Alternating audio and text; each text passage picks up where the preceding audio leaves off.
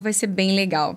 Uh, esse bate-papo, esse episódio, gente, ao vivo, marca o nosso encerramento da segunda temporada. Então, a nossa primeira temporada está toda lá no Spotify. Nós temos 24 episódios lá já gravados. Nossa segunda temporada está aqui no YouTube. Se você ainda não assistiu, assista, com vários convidados bem bacana. E esse aqui ao vivo é para encerrar e é muito especial porque nós estamos ao vivo pela primeira vez e também porque é especial em homenagem ao dia da acompanhante. Então, prepare seus corações porque essa conversa vai ser bem bacana. Mas antes de eu apresentar a nossa convidada, a gente, eu vou falar do nosso patrocinador porque durante a nossa transmissão nós teremos QR codes aqui aí na tela, você vai verificar alguns QR codes. E como é uma data especial, nós teremos promoções aí tanto para quem anuncia no, no site no Fatal Model, tanto para quem anuncia uh, e para quem contrata. Então fica de olho nos QR codes, que cada hora vai aparecer em momentos diferentes, vai aparecer QR codes diferentes, que pode ter uma promoção aí muito legal para você aproveitar, tá bem? Então é isso. Vamos falar agora da nossa convidada. Eu acho que eu já falei de tudo aqui. E durante essa, esse início, gente, é a minha primeira vez ao vivo. Então, se vocês verem, sentirem coisas tremendo aqui, não é o frio, realmente é nervosismo mas tudo tem uma primeira vez, né? Então vamos lá. A nossa convidada, essa convidada ela é muito especial, ela já deixou meu coração aqui palpitando quando ela chegou e eu vou apresentar para vocês. Ela é letrada pela Universidade Federal de São Carlos, é escritora, mestre em educação sexual e criadora de conteúdo. Ela já deu entrevistas para diversos programas importantes, como o da apresentadora Marília Gabriela. Ficou marcada pela frase porque faço porque gosto sacudiu o imaginário masculino e quebrou vários tabus sobre o trabalho e a imagem de uma acompanhante. Eu tenho o prazer e a honra de, de conversar agora com Lola Benvenuti. Seja bem-vinda! Obrigada, estou muito feliz de estar aqui. Eu gosto muito do trabalho que vocês têm feito. Já tietei, já falei que eu vi vários episódios, eu gosto muito. Parabéns, assim, pela iniciativa, muito legal. Ah, eu fiquei assim, ai, ela já assistiu, gente. eu ouvi quase todos os episódios, muito bom. E eu, eu tava assim, eu falei, gente, eu, vou, eu juro que eu vou tentar fingir normalidade. Eu vou, eu vou, eu vou. Mas não tem jeito, assim, quando a gente se inspira em alguém e aí você vê, tem a oportunidade de conhecer essa pessoa, dá um tique, assim, sabe? Cara, que legal. Mas antes da gente começar essa entrevista, eu preciso te fazer uma pergunta muito importante. Tá bem. Gabi ou Lola? Lola, aqui tô como Lola. Lola, é. maravilhosa. Lola, uh, como eu estou te falando, eu realmente me inspirei muito no seu trabalho quando eu comecei como acompanhante. Eu pesquisei de tudo do mercado e, cara, de longe o seu material, assim, todas as entrevistas que eu assisti, todos os conteúdos que, que eu vi, assistia, é, de longe era o melhor que eu já tinha Jura? visto. É, inclusive, a, a, eu tava comentando isso com a produção aqui hoje, que você foi a primeira pessoa que eu vi falando da sexualidade de uma forma muito positiva, da relação com o sexo, muito positiva, e também da profissão. Uhum. Porque até então, nesse mercado, uh, nossa, tinha uma imagem muito estereotipada. É, até a Bruna Surfistinha que trouxe o tema, né, e que foi filme e tal, mas também é sempre essa narrativa, né? Pobre, sofrida. pobre garota sofrida, é. que olha, ela precisou, e, né? e tem essa narrativa triste, né? Isso. Então eu acho que, que foi um olhar assim um pouco diferente, meio é, audacioso, assim, né? Meio insolente, eu falo. Perfeita a palavra. É, inso, é sole, insolente, é, insolente, audacioso. É. Uh, uma coisa que me chamou muita atenção, diversas coisas que eu li, teve uma avaliação. Eu não me lembro bem se foi uma avaliação, se, eu acho que foi um texto de provavelmente algum consumer, um cliente seu, uhum. que ele te relatou como a melhor acompanhante de São Paulo. Nossa, você já viu isso? Não. Juro. Será que você viu isso? Teve isso. Eu tava procurando pautas, assim, e aí surgiu assim, cara, melhor acompanhante de São Paulo. Eu falei, caramba, um dia eu quero ter Nossa, um título é um desse. super título, né? tem que ter conhecimento quero, de causa, né, pra te... falar isso, porque não, tem muita gente. Tem que. Não, e o texto, assim, ó, você que é professora também, uhum. era um texto, assim, com bem escrito, sabe? Jura? Então não que era legal, qualquer pessoa falando qualquer coisa. Tá. Realmente era um texto bem interessante. Oh, que legal, não sabia. É. E aí, aproveitando essa deixa, eu quero tentar entender, assim, o que, que você acha que você fez de tão diferente para você ser avaliada e vista dessa forma pelos, pelos clientes? Cara, eu acho que começou com essa coisa de, de fazer uma faculdade pública, né? De vir de uma família estruturada, né? De não vir desse, dessa história, desse lugar triste, né? De ser uma pessoa que estudou. E, de, e eu acho que afronta, sabe? De falar, gente, eu faço porque eu gosto, qual que é o problema? E as pessoas, gente, como assim? Ela tem um cérebro e ela tá fazendo porque ela se interessa e tal. Então, eu não sei. E acho que assim, o meu visual muito diferente, né? Acho que as pessoas tentavam entender um pouco também, sabe? Assim, tatuada, não tinha, né, o corpão, assim, que normalmente a gente vê as meninas, né? E, e a questão da escrita, porque é muito curioso, né? Uh, as pessoas querem se ver ali. E as pessoas têm um interesse pela vida privada e pela nossa vida, né? Pela vida das acompanhantes em geral. Eu falo que, que a acompanhante é quase que um ser mítico, né? Porque a gente habita a fantasia, assim, das pessoas e elas consomem, né? Acho que você deve ver nas suas redes. Sim. As pessoas querem saber, elas querem entender como funciona.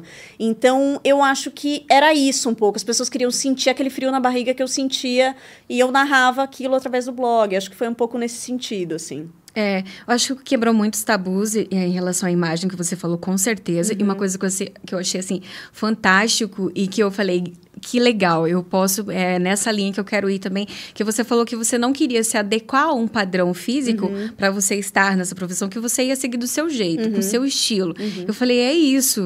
E é difícil, né? Eu vejo, inclusive, eu estava tendo essa conversa hoje, é, na produção de conteúdo, tanto quanto, né? Para mim é trabalho sexual tanto quanto, né? Só é uma, uma outra modalidade, né? É, existe uma pressão muito grande. Pra, é, assim, é uma disputa de quem tem mais peito, de quem tem mais bunda, de quem tem o rosto mais harmonizado e, e as pessoas estão ficando iguais, né? Então, é muito importante a gente se perceber no meio disso tudo e conseguir manter a autenticidade. Porque mais do que a beleza, eu acho que as pessoas se encantam pelo jeito. Até ouvi você falando em algum desses episódios que a pessoa gosta de interagir com você. Ou seja, claro, a beleza ajuda, mas são várias coisas, né, que te tornam você. E a gente precisa se conectar a isso, porque as, tá muito perigoso, assim. A gente tá ficando tudo meio plastificado, todo mundo igual, assim, sabe? Você se manteve muito fiel ao seu perfil. É, de quando eu comecei a acompanhar você, que foi seis anos, seis, seis anos e meio atrás, é, você tinha uma mecha aqui, tinha, loira. gente, nossa. você não tem vergonha da mecha, mas não, né?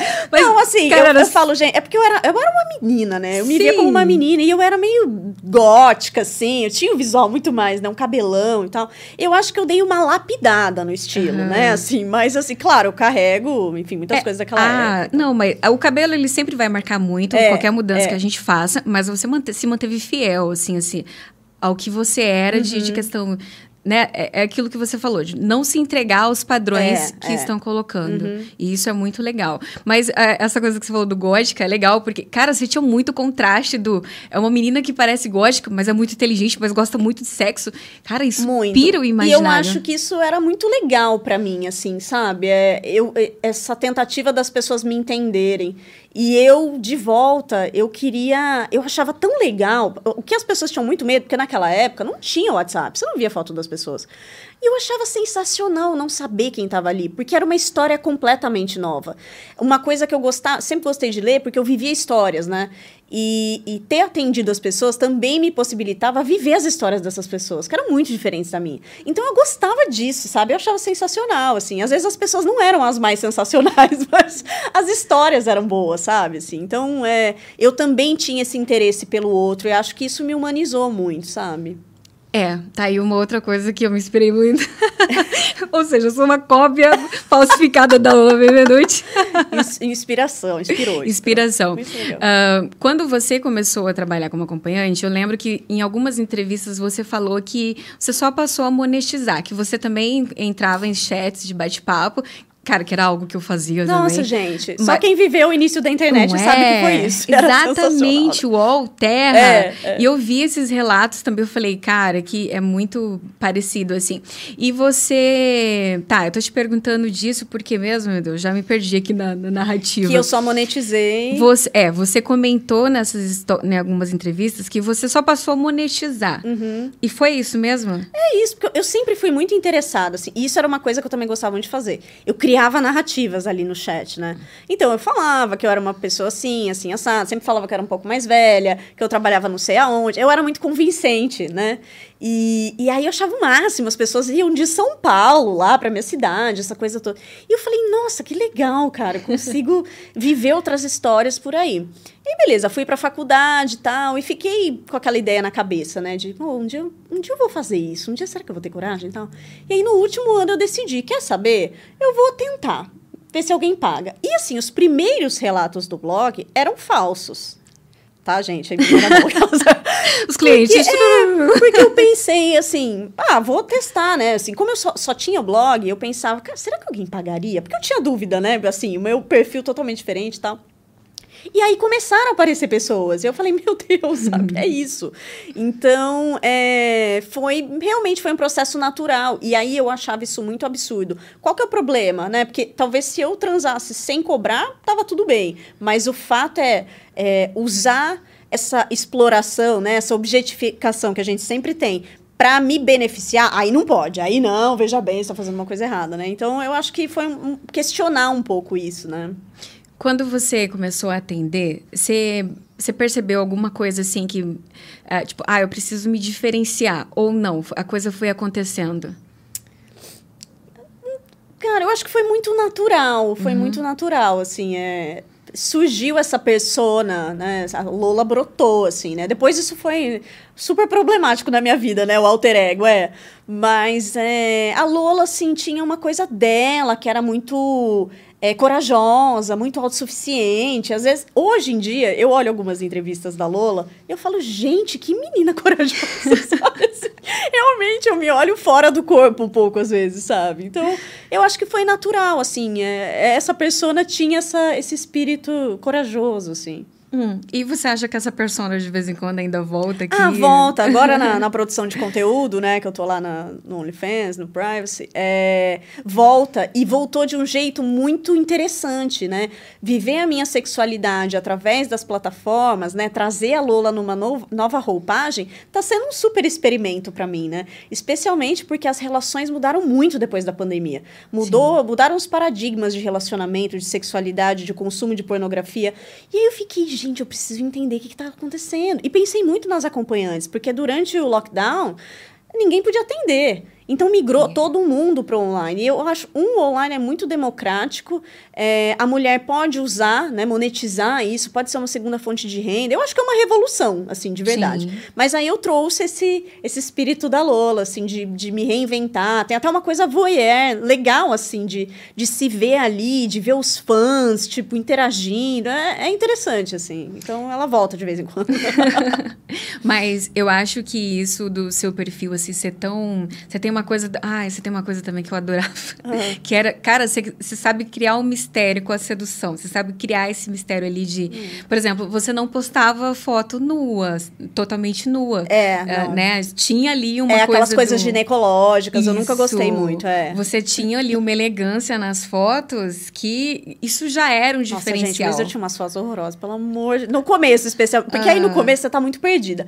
Eu até vi um, um episódio que você fala alguma coisa assim: meu, ninguém ensina a gente. A gente não tem para quem perguntar. E aí você vai fazer ensaio com um fotógrafo que tá habituado, o fotógrafo coloca você para fazer umas poses que você fala, gente. E aí depois eu fui entendendo. Não, eu não quero isso, eu não sou desse jeito, né? Eu preciso é, eu entendo o erotismo de uma forma que ele pode ser explícito, mas ele precisa ter uma poesia, ele precisa ter um cuidado. E, e eu acho que isso acaba atraindo uma pessoa muito específica que me procurava, né? E, enfim, que me segue hoje em dia. E aí é legal, porque você traz pessoas que têm a ver com você. Exatamente. Mas é isso, é uma das coisas que eu falo muito para as meninas que me procuram querendo. Ah, quero ser acompanhante. Uhum. É, primeiro que tem uma ideia que a galera acha que é. Tem que tirar roupa e mostrar tudo para o cliente gostar ou não da sua pepeca, do seu peito. Cara, Esse desespero por agradar, exatamente. né? Isso é muito. Eu acho que é muito problemático isso, assim. É, eu vejo isso na, na galera da, da, produção de conteúdo e vejo nas meninas, né?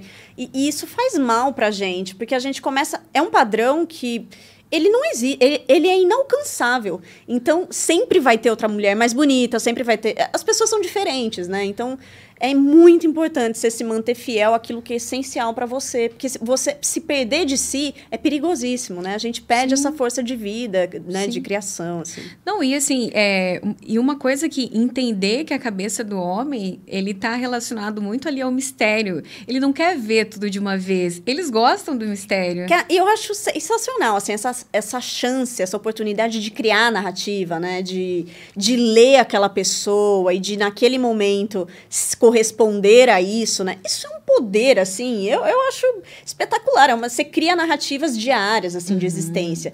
E você controla isso. Então, é, gente, eu acho que a gente podia mudar um pouco a perspectiva, sabe? Em vez de ficar sempre nessa é, nesse desejo de agradar o outro, se colocar, né? Como Sim. mulher desejante. Não é porque você cobra pelo seu serviço, não é que você está vendendo corpo, né? Você está vendendo serviço. E você faz esse serviço como faz sentido para você. Então, não se deixar colocar nesse lugar, né? Que esse homem é. vai te, né, te colocar numa caixinha. É. é. difícil, mas é possível. Ai, você falou uma coisa muito legal que eu não quero perder a deixa. Eu, eu tento explicar muito isso, que uh, uma acompanhante, uma garota de programa, uma prostituta, e aí depende do termo, é, cara, não vende o corpo, vende o tempo e vende um serviço. Por que, que eu não entendo por que, que é tão difícil é explicar? difícil. Mas você também já tinha essa, essa, já, essa visão. Já tinha. É que tem essa coisa, né, do profano, né? Assim, o sexo como. Né? Isso, através da história, isso é muito contraditório, né? Porque, assim, o sexo é sagrado, mas aí a igreja permitia, né, os bordéis, né? A traição uhum, dentro do casamento uhum. é consentida porque, veja bem, o homem precisa extravasar. Então, são vários discursos contraditórios, né? E a mulher, a sexualidade da mulher está sempre no lugar do interdito, do proibido, uhum. né? Então, aí, os nossos corpos são sempre esse lugar de abuso, de objetificação, mas que está servindo ao outro. Quando ele começa a servir pra gente, gente, aí não pode. Aí não, veja bem, é um pedaço de carne, ela tá se vendendo e tal. Então, é. daí a, a, essa necessidade de colocar a gente para baixo, né? Porque as pessoas não conseguem lidar com isso. É. Por que que, na sua opinião, é mais fácil a sociedade é, aceitar, por exemplo, uma mulher que tem a fama de puta, né? Porque se você dá para todo mundo, você é uma puta. Uhum. Mas a partir do momento que você cobra Aí parece que você é uma puta pior, não sei. É, você tá sendo gananciosa, é, né? Tipo... É, você tá usando uma coisa que é sua, mas ainda assim você se mas torna... Mas que não pode ser sua, sabe? Assim, não, ela tem que ser uma coitada. Eu é. acho que é meio afrontoso. A sociedade quer a, a puta... Eu, eu gosto muito dessa palavra. É, eu falo, às vezes eu tô comentando alguma coisa com alguém, ah, porque não sei o que lá, imagina, tatuada e ex-puta, algumas coisas assim, tipo, eu mesma dou risada, e assim, eu acho que tem um poder em a gente fazer graça daquilo que as pessoas tentam colocar como algo negativo uhum. pra gente, né? Então eu gosto muito disso. É, mas eu acho que tem a ver com, com essa afronta. É, não, você tem que ser uma coitada, você tem que fazer porque você precisa, né? E aí chega alguém e fala, não, gente, eu gosto, tal, eu escolhi esse trabalho. A pessoa fala, não, veja bem, é. não pode. Isso é muito ofensivo, como é que assim... Né? Então, eu acho que a mulher, quando ela se coloca nesse lugar de dona do seu destino, né? De senhora do seu destino, e ela começa a controlar algumas das relações de poder... Uh, aí as pessoas, sabe, assim, isso aterroriza as pessoas. Não, veja bem, não pode, sabe? Porque isso é. contradiz toda uma conduta que é meio que obrigada sexualmente, né? Que a gente precisa ser essa mulher bela, recatada do lar, né? É. Eu tenho uma impressão, é, isso com base nas minhas experiências de várias outras colegas que eu via entrando e começando na profissão e continuando, que a mulher que, quando a gente entra na profissão, você tem que entender qual que é o seu limite. E aí, à medida que você vai entendendo qual que é o seu limite, você vai falando para o outro, isso eu aceito, isso eu não aceito. E a gente leva leva isso para a vida, né? Eu vejo isso em várias colegas. Uh, você acha que uma mulher, você, você acha, você concorda ou discorda que uma mulher tem esse poder de, a partir do momento que ela se limita, ela entende o seu limite, ela vai conseguir dizer para o outro melhor o que, que ela aceita, o que, que não. Porque a impressão que eu tenho é que. Por que eu estou tentando te. Eu tô tentando fazer uma pergunta aqui. Um, parece que a gente se empodera de uma maneira como acompanhante que você não vai aceitar outras coisas. Então, uhum. Então você vai levar isso para sua vida. E é curioso, porque e... as pessoas acham exatamente o contrário. Exatamente. Que você é uma pessoa super permissiva, que você faz exatamente. tudo, né? E, e eu, eu até falei algumas vezes que ser puta me ensinou a falar não. Olha. Porque ali você tem que colocar o limite, né? Você não, você não consegue falar com meias palavras, porque as pessoas vão tentar te colocar nesse lugar. E aí, quando você aprende, não, tem um limite. Você passa a levar isso para sua vida, né? Então eu acho que é muito potente você ali você dá as regras do jogo, né? E se esse cara ele não tá de acordo com isso, então acabou o jogo ali, você vai embora, enfim, né? Por isso é muito importante a gente se colocar em lugares seguros, né? As acompanhantes atenderem em motéis, motéis, um lugar que ela que ela tem assim uma rede de apoio Sim. se acontecer alguma coisa, né? Eu acho que isso é muito importante a gente falar, porque aí as regras estão definidas e esse cara precisa seguir isso. Então, eu acho que é o contrário, sabe? É você pegando a sua vida aqui nas redes, você fala, eu vou fazer isso porque faz sentido para mim agora, sabe? Uhum. Eu falo, eu acho que uh, eu falo que toda mulher tinha que ser pelo menos um dia na vida, assim, só para entender o que, que, é esse poder de você falar não. Claro que não precisa virar, uhum. óbvio, não estou incentivando ninguém, mas a partir do momento que entende isso, vira uma chave que você não volta que a mais. gente a gente não devia ter que passar por certos papéis para conseguir se colocar, Exatamente. né? Exatamente. E é curioso porque às vezes tem momentos na vida em que a gente aprende a dizer não e depois a gente esquece.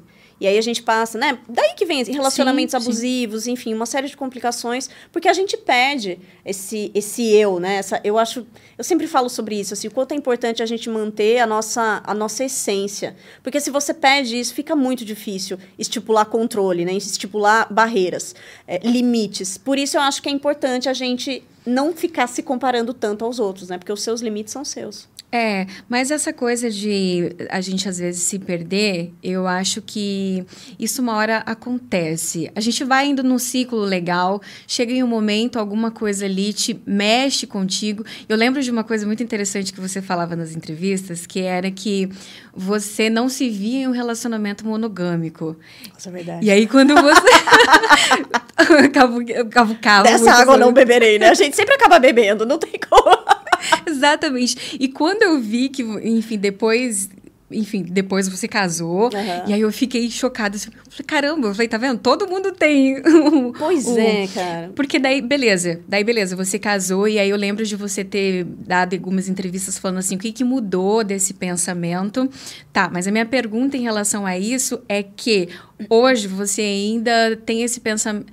Como é que tá pensamento hoje em relação, em relação a, a, relação, é, a casamento. tá. Você casaria novamente? Você teria novamente um relacionamento uhum. monogâmico ou aberto? Eu acho, assim, muito dessa minha declaração, né, da, da não monogamia é porque, enfim, talvez você também passe por isso. É muito difícil é quase impossível você se relacionar com uma pessoa monogâmica sendo acompanhante. Não, né? É. Então, não é, é, como princípio, não dá, né? Uhum. Então, isso estava muito claro para mim, que tinha que ser uma pessoa que entendesse isso e que estivesse aberto a viver uma experiência uhum. diferente, né? E eu achava também que eu não ia conseguir. Mas eu falo, cara, o poder dos 20 anos. Quando você tá com 20 anos, você tá. Nossa, você quer fazer tudo, você. Ah, você tá com. Né, assim. Uhum. E aí, com o tempo, e eu tô achando ótimo envelhecer, assim. Eu passei a dar um outro valor para as relações, né? Olha. É, hoje em dia, eu sou muito mais criteriosa sobre a minha vida sexual, porque eu estou num momento de entendimento da minha sexualidade, da minha energia, diferente do que eu tinha antes, né? E eu acho que é importante também, uh, eu acho que ao longo dos meus relacionamentos foi importante desconstruir essa fantasia que se tem da acompanhante né? Que é essa mulher maravilhosa, que é essa mulher que sempre quer transar e que é uma mulher muito potente no imaginário do homem, mas que ele quer pegar e ele quer guardar.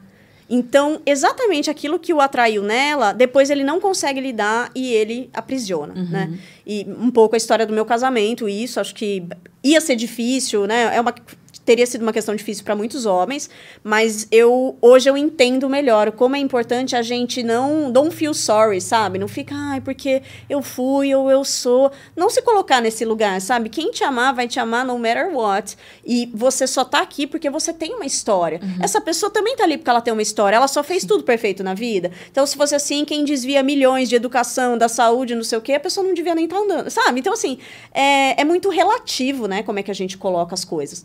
Mas mas eu continuo super acreditando no amor. Eu, eu acho que é possível viver um relacionamento monogâmico desde que os dois estejam comprometidos, né? Eu acho que existe uma conexão e uma beleza no sexo com afeto que é muito legal, é muito potente.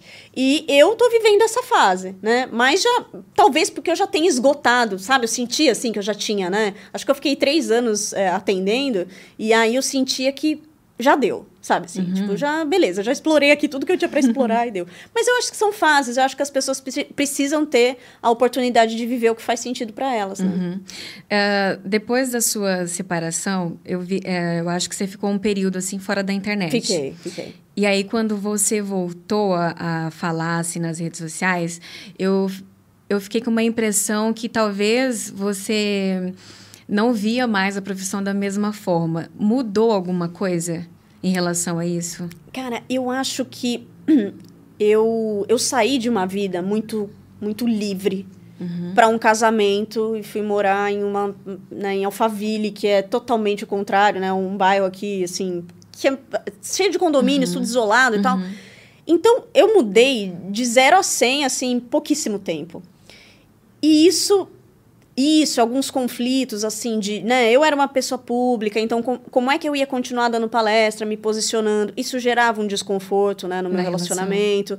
E aí eu comecei a me, me encolher um pouco, né, para é. caber nesse lugar, né? E eu tentei, juro para você, assim, tentei e falei, cara, talvez, né, talvez seja isso, preciso baixar a bola. Só que aí você baixa a bola, baixa a bola, baixa a bola, chega uma hora que quem é você? É. E eu, cara, eu, eu sempre falo isso na, nas minhas redes, assim, eu tive uma depressão muito séria durante o meu casamento, porque eu me perdi de mim.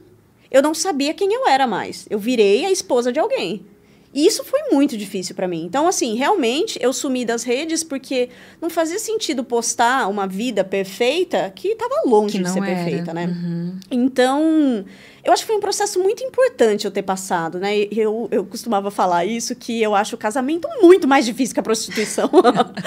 Porque o casamento, o amor, é uma dedicação diária, é uma, é, assim, se você quer ter um relacionamento, não acho que você não vai ter trabalho. O amor dá trabalho, é algo que você precisa se dedicar, você precisa se colocar no lugar do aprendizado, de superar, né, os seus preconceitos. Então, essa é a premissa de qualquer relacionamento.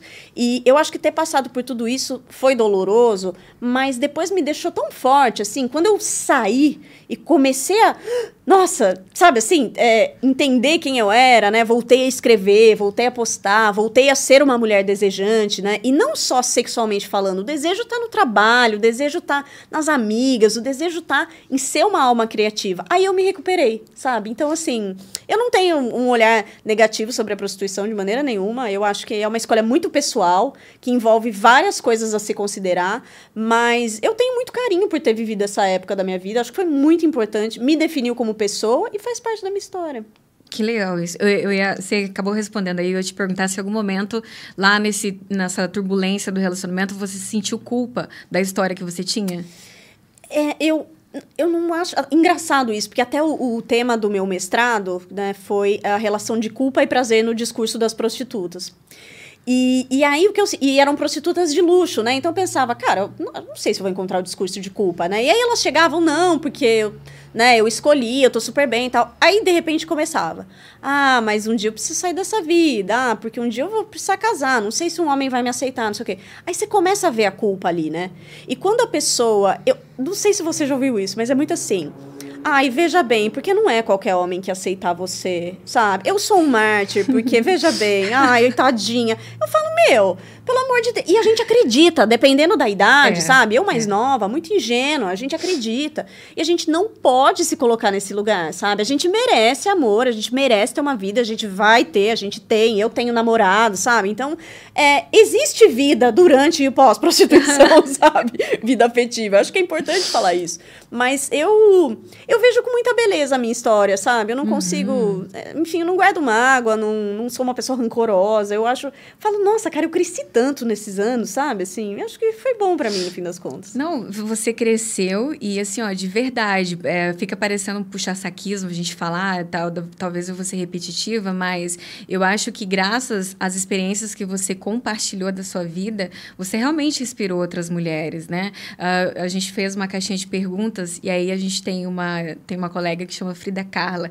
ah, é um, eu vi o episódio dela. Que é uma advogada. Muito boa acompanhante. Eu vi, sensacional. Aliás, ela é uma acompanhante advogada, advogada. porque ela é acompanhante e ela falou ali na caixinha que ela também te admira muito e que o mestrado dela foi teve influência sua. Olha Ai, que, legal. legal. cara, isso é né? muito legal. E aí você e por conta dessas coisas, você vai influenciando uma parte da sociedade de uma forma muito legal.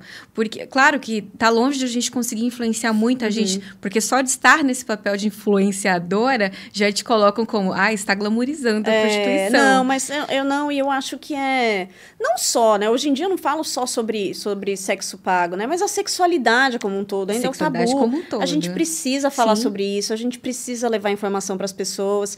E, e eu acho que é, é, muito legal essa, essa coisa. Eu às vezes recebo mensagens, pô, nossa, te admiro. E eu acho uma coisa tão curiosa, porque eu não me vejo nesse lugar. Mas quando eu recebo esse tipo de mensagem, me, me faz pensar que eu estou fazendo meu trabalho de formiguinha, né? Que alguma pessoa está sendo tocada por alguma coisa que eu disse. E, assim, a minha vida não foi só flores, eu sempre falo disso nas redes sociais, mas eu acho que é importante a gente ser humana, e, enfim, é isso que eu, eu tento passar para as pessoas. É, assim. é, mas eu acho que tem muito essa coisa das pessoas entenderem que também é um equilíbrio. É, eu já contei várias histórias bacanas sobre né, minhas experiências uhum. é, e já contei muitas coisas perrengues, assim, de passar. Então, assim, cada um vai absorver do jeito que quiser. Sim, então, sim. hora você conta perrengue, hora você conta a parte legal, que tem, uhum. sim, umas coisas bacanas e por aí vai. Tô de olho ali no relógio. Eu só vou falar aqui pro pessoal que está nos assistindo lembrando que os, o QR Code, vocês fiquem de olho aí na tela, porque os QR Codes vão aparecer e vocês podem aproveitar as promoções, tá? Deixa eu só verificar aqui com a equipe. Uh, tá, nós estamos ao vivo, a galera tá interagindo aí, tá legal bate-papo? Estão comentando. Ai, ah, uh. Ai, não vou pedir números porque vai me deixar mais nervosa. Vai dar ansiedade, né? Crise de ansiedade. Eu, vou, eu falei ali pra produção, gente, eu não posso ficar muito nervosa porque eu vou falando, minha voz vai. Vou ficando nervosa, minha voz vai afinando, vai ficando não, horrível. Voz fica tranquilo. Ah, obrigada. Agora, eu vou te contar uma coisa rapidinho. Eu fiz um caminho muito inverso porque eu fui pra, fui pra trabalhar com uma acompanhante pós-separação. Então, achei tão interessante. pós-separação com 30 e poucos anos. Cara, você sabe quando você acha que ah, com uma tal idade a sua vida vai estar tá, assim resolvida? Não, mas to, eu acho que todo mundo tem essa sensação, porque é. hoje a nossa geração, né, a geração dos nossos pais, dos avós, assim, ah, já tinha dois filhos, tinha carro, tinha casa própria, é, a, a carreira estava solucionada, e a gente com 30, 35 tá, qual é o sentido da vida ainda, sabe? então, mudaram os tempos, né? Nossa, e a gente muito eu acho que, que bom que hoje também a gente tem essa liberdade para mudar relacionamentos que não fazem mais sentido. Então, que bom que você pôde recomeçar a fazer outras coisas, né? Quantas mulheres não tiveram a oportunidade? E eu não vejo isso como sair do zero. Você já tem um percurso ali, você conquistou coisas e pronto, você vai partir para outro caminho, né? Então, é. e o caminho se faz caminhando. É assim, não tem, é. não tem, não tem é, apostila que te ensine, né? Eu, eu achava que até um tempo atrás, assim, que eu comecei muito velha na, na, na, na profissão. Cara, e depois eu, eu... Daí, conforme eu ia atendendo os clientes, eu percebi que as minhas experiências como casada, é, para eles, davam uma segurança muito maior. Cara, eu que falei, legal! muito, que... legal, uhum. muito legal. E porque existe uma pressão também, né? Pra para a juventude, é. né? E aí é um mercado que se renova muito. Então, muito legal essa essa sua esse teu, seu testemunho assim, como pode ser empoderador também, é, né? e depois disso eu já vi muitas mulheres começando com 40 e pouco. Nossa, eu, é, tive, eu tenho colegas que depois começaram com 40 e poucos anos. Então, foi indo. Mas, tá, mas eu tô falando disso para uhum. chegar num ponto. Uh, tem você ainda tem clientes do seu período de acompanhante que ainda te mandam mensagem falando: "Ai, Lô, tô aqui te acompanhando Quer dizer, não são mais clientes, são ex-clientes, mas que ainda te acompanham e quando você retornou, te deu alguma força nesse sentido? Cara, eu, eu fiz alguns amigos queridos, assim, que, que me ajudaram como amigos mesmo, em vários momentos da minha vida, sabe?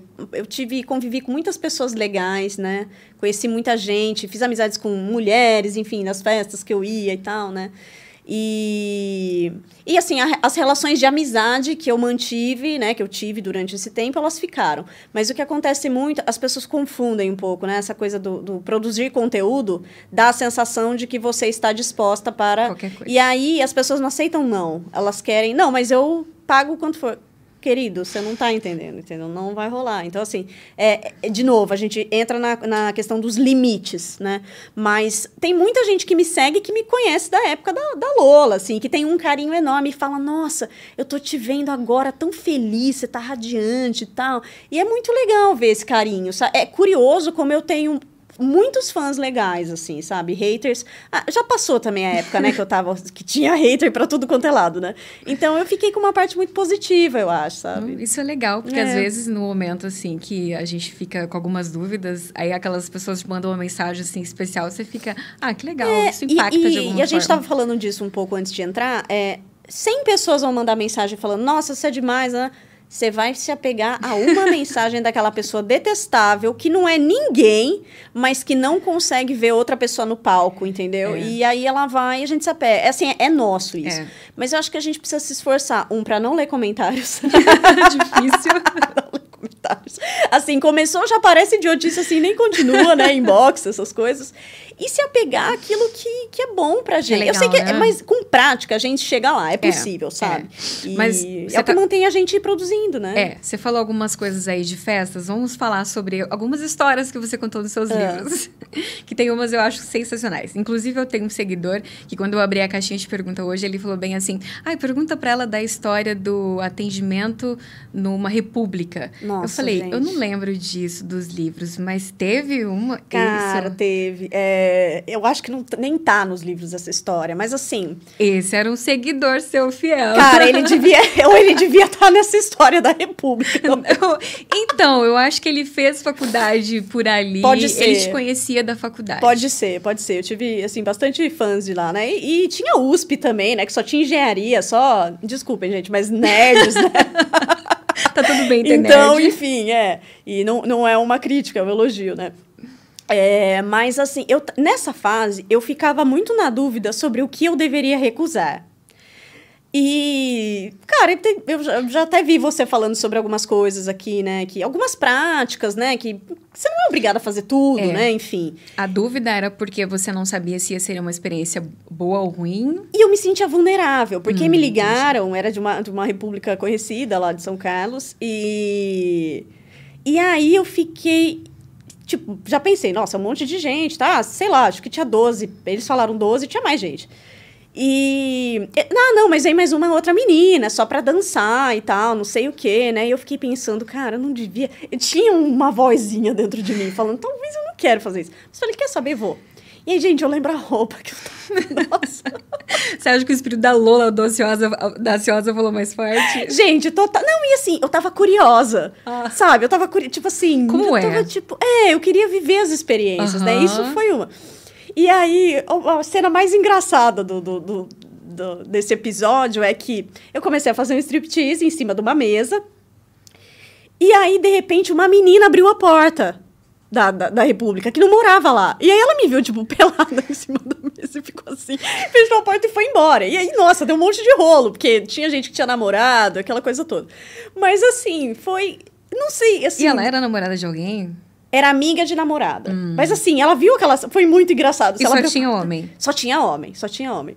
E assim, foi uma experiência interessante, sabe? Assim, você vê. Ai, gente, é... a masculinidade é uma coisa muito curiosa. então, tem umas três histórias que eu lembro, assim, do, dos seus livros que eu falei, não, essa eu tenho que perguntar. Uma que me marcou muito, e, nossa, eu já me vi fantasiando em várias situações dessa, que foi uma com um cara, uma pessoa que você já tinha um affair nele, uhum. que era, tipo, uma pessoa que você admirava. Uhum. E essa pessoa fez uma surpresa para você, te levou num quarto, num, numa suíte, fez toda uma decoração, cowboy, teve né? todo uma... o cowboy. todo mundo fala. Gente, essa é assim, é unânime, todo mundo ama. E foi, cara, foi um negócio muito legal, assim. Tipo, a pessoa se preocupou com o ambiente, se preocupou em criar uma situação agradável para mim, né? E isso foi muito legal, né? Só para resumir, para quem, pra quem tá vendo a gente, é, ele meio que se fantasiou, assim, né? De, de garçom, com smoking e tal. E aí ele fez um striptease. E, e foi muito legal, porque ele levou champanhe, né? Ele fez uma performance ali, né? E, e a gente tá tão acostumado a gente se colocar nesse lugar, né? E quando você vê um, um cara fazendo isso por você, tendo esse cuidado, né? E põe vela e cria o um ambiente, uhum. assim, você fala, nossa, olha só, né? O contrário também existe. E ele realmente era uma pessoa que você já... que você via na, na faculdade, na... Era onde... um crush, era um crush, assim, um, um cara que interessante, uhum. assim. Olha só que bom! Interessante. Cara, uma, uma baita surpresa. É, tem surpresas muito boas. Tem surpresas não tão boas, tem surpresas muito boas. Né? Teve uma que, também que eu achei maravilhosa, que foi com uma mulher que uma mulher que uhum. eu não me lembro direito como que foi a história, mas parece que não me lembro se ela te contratou para ir num, num motel. Eu sei que vocês tiveram uma pegação, uhum. assim, que você narra isso no livro de uma forma maravilhosa. Mas teve um envolvimentozinho ali Cara, ou não? Eu acho um mega desafio atender mulher. É. Eu é. acho, não sei você, o que, é. que você acha, assim, me dá. Eu tenho medo de mulher. mulher é muito mais complexa, né? Muito. Não é uma coisa negativa, tá? Mas assim, me, me intimida um pouco. Dá mais trabalho. Porque é mais complexo, você tem um trabalho é, mais de envolvimento, que ele é mais forte. É, a mulher tem jeitos de sentir prazer diferente, né? A mulher. a mulher é uma obra-prima, uhum. né? E deve ser tratada como tal. Então, para mim, eu, eu, confesso que eu ficava um pouco, um pouco muito insegura quando eu tinha que atender mulher, assim. Foi tanto que foi uma coisa que eu fiz poucas vezes, porque eu senti uma responsabilidade. Engraçado, né, assim, mas e foi uma experiência muito interessante, assim, né, Des, desbravar o corpo de outra mulher, me colocar nesse lugar, né, ver a mulher ter prazer, né, uma mulher que não tinha conseguido ter prazer e tal. Então, é, o que eu acho que foi mais rico da minha experiência são essas histórias, sabe, de eu nunca achei que eu ia viver essas coisas, sabe? Nunca achei. Assim, eu vivi, conheci pessoas tão diferentes, histórias tão diferentes, e eu pensei, gente, eu vivi pra, pra viver isso, isso, sabe? Estou aqui e vivi isso, assim. Então, é, foi muito rico, assim. Oh, e as pessoas, elas gostam exatamente disso, das histórias. Se encantam Muito, gente. Elas ficam, ai, por que você não continua com o blog e tal? Eu até achei uns manuscritos, né, da, que não foram pro Nossa, blog. Nossa, tinha manuscrito. Pois é, eu tinha. Eu sempre gostei de escrever no papel, né? E aí até tô pensando num projeto aí, Lola 2.0, né? Uhum. Pensando em, em, publicar aí as histórias... Porque a gente estava falando um pouco antes de entrar no ar, quando você é contratado por uma editora, tem uma pressão para você escrever uma coisa bonitinha, palatável, que né? Que seja vendável. E às vezes você quer falar outras coisas que são um pouco mais... mais, mais mais brutas, assim, mas não é, não é algo negativo, né? uhum. né? Enfim, eu não vejo como algo negativo. E aí isso ficou de fora do livro. Então eu acho que seria divertido, sabe, escrever. Uhum. Não, Mas, seria enfim, mesmo. É, vamos ver. hoje em dia, o marketing no geral de tudo, tudo está envolvido em história. Tudo que tem história, ou seja, para vender qualquer coisa hoje tem que ter uma tem história. Que ter história. Eu já vi muitos cases de sucesso falando isso. A própria. Tem uma marca de, de a gente pode falar nome aqui de marcas, né? Na, na, outra temporada a gente falava de boa, mas da, da Boca Rosa, eu acompanho sei, um pouco sei. assim da uhum. história uhum. dela e ela tem muito isso, assim, de ter histórias é, atreladas ao, a É o storytelling, né, que eles falam. É... Eu acho que é isso, as pessoas querem sentir que nós somos humanos. É, né? porque senão é, é só mais um Você tentando vender alguma coisa. É, né? não, e é só mais um, tipo, um pouco de, de, de outras coisas que já sim, são iguais. Sim. Então, uma coisa que eu vejo, assim, nessas, nas acompanhantes, eh, nas acompanhantes que destacaram na mídia de alguma forma, todas elas contavam histórias. E, e alimenta esse universo aí da, da e profissão. as pessoas adoram fofoca. Uhum. Impressionante, ah, as pessoas lógico. amam fofoca. Gente, eu fico impressionada. eu voltei a morar no interior, né? Tem um ano, mais ou menos. E aí, eu não tenho tanto contato com as pessoas da cidade, assim, né? Enfim, eu convivo mais com a minha família e tal, e tô muito conectada a outras pessoas, né? E aí eu comecei a achar um negócio muito curioso que as pessoas contavam para um ex-namorado: olha só, sua ex está aqui. Olha só, sua ex estava com esse cara nesse carro. Nossa. E eu pensei, gente, as pessoas estão loucas. Olha isso. Que isso é uma coisa para mim muito estranha. De ficar, sabe, nessa, nessa picuinha, assim. Uhum. Eu tenho uhum. outras coisas para pensar, outras coisas para fazer. Então, eu não lembro por que, que eu entrei nesse assunto, mas enfim. É... Porque a gente estava falando de histórias. E aí, é, é, essa coisa, ao mesmo tempo que a gente gosta de histórias, isso ah, que você verdade, falou tem as pessoas sentido, são fofoqueiras, então elas querem, elas consomem, sabe? E elas saem um pouco da vida delas, Sim. né? Isso, assim, às vezes me de pensar um pouco na... na é, na, na, em quão hipócrita às vezes é a vida delas mesmo, porque é, também não é raro que a pessoa que critique a gente é a que está consumindo o conteúdo ali, Com né? Com certeza. Então isso diz muito sobre os comportamentos, né? Sobre muito. como as pessoas lidam com os seus desejos, né? Uhum. Eu acho muito potente. Enfim, esse lugar da escrita é um lugar que muito me interessa, assim. Uma outra história que você falava muito era, quer dizer, que você falava não muito, mas que me marcou nos seus livros foi uma história que você foi para uma festa do meio liberal. Nossa, gente. E aí te contrataram, pelo que eu entendi, assim, foi um valor bem legal. Você falou um valor justamente para, tipo, não vão pagar esse valor. E aí pagaram Nossa, e você. gente, assustador. não, assim, tipo. Você lembra dessa história ainda? Sensacional o lugar, assim. E realmente parecia uma coisa irreal de, de, de olhos bem fechados, sabe? Eu falei, cara, não é possível que exista um lugar desse é jeito. É mesmo, você foi para lá com os olhos fechados. É, meio uma loucura, Nossa. assim. Com, com, Vamos com... contextualizar para é, gente, eu fui assim numa festa, não sei se vocês conhecem o filme de Olhos Bem Fechados, né? Que é uma, enfim, tem uma sociedade secreta ali que as pessoas, né, fazem swing, uhum. troca de casais, enfim. E aí eu fui contratada, né? Queriam me contratar para uma, pra uma festa dessa, com um número X de casais e que, que eu não teria limite de interações, digamos, né? E eu fiquei, gente, eu vou falar um valor absurdo, porque essa pessoa não vai desistir. E aí a pessoa me contratou. E aí, todo um esquema, assim, de eu ter que ir vendada para não ver onde era o lugar, e fui com o motorista, e aí também não podia ver direito as pessoas, sabe? Assim, é tudo muito. Tinha máscara? Não, não tinha máscara, mas assim, as pessoas muito com medo, sabe? Assim, não ficava todo mundo no mesmo ambiente, e aí vários quartos, e aí tudo meio escuro, então tinha uma aura de não vamos abrir. E assim, uhum. é, não é comum que acompanhantes é, vão para esse tipo de evento, meio. né? Uhum. Mas eu acho que como eu estava famosa na época, não sei, eles acharam que seria legal e tal, né? E, mas para mim foi um negócio assim. Não. Nossa, não, não, não sei se eu faria de novo, acho que não. foi um pouco desgastante, digamos. Mas foi uma experiência muito interessante, assim, com pessoas muito sofisticadas, né? As pessoas sem roupa, assim, mas com as joias. É, é, um negócio, assim, surreal mesmo. Eu falei, cara, não deve ser real, assim. Não, eu tô sonhando, sabe, assim. Então, você contou lá que uh, deu a impressão, pelo menos, que algumas mulheres te desafiavam algumas coisas. Eu lembro de um relato que você falou, assim, que teve um acho que foi com um convidado lá especificamente, que a esposa dele estava perto, assim, falou assim: Ah, eu duvido você conseguir fazer ele gozar na sua boca, alguma coisa assim. E você fez, você narra assim que você fez pelo desafio. É, cara, é muito curioso. E uma coisa engraçada, né? Porque parece super agressivo, mas era uma coisa saudável, na verdade, né? Aqueles casais estavam tão conectados ali que eles permitiram, né, que uma pessoa, né, claro, com todo o respeito uhum. e cuidado que a situação exigisse, estivesse ali na brincadeira, né? Então, essa coisa da fantasia, né, do role play, dos papéis, isso é muito rico nesses ambientes, né? É muito interessante, assim. Ah, eu, imag... eu frequento meio liberal. Ah, você frequenta, então pronto, você tá por dentro. E assim, é, eu, eu vejo, depois de ler a sua história, eu fui frequentar o meio liberal agora de 2020 para cá, uhum. eu, por conta de um ex-namorado que me levou.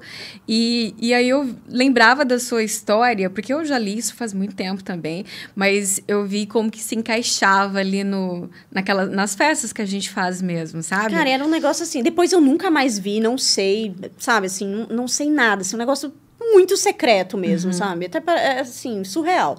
Mas tem uma, assim, tem algumas festas que tem, né, esse, esse glamour, essa coisa, assim, né? É, é, interessante ver como as pessoas lidam com a sexualidade, assim. Uhum.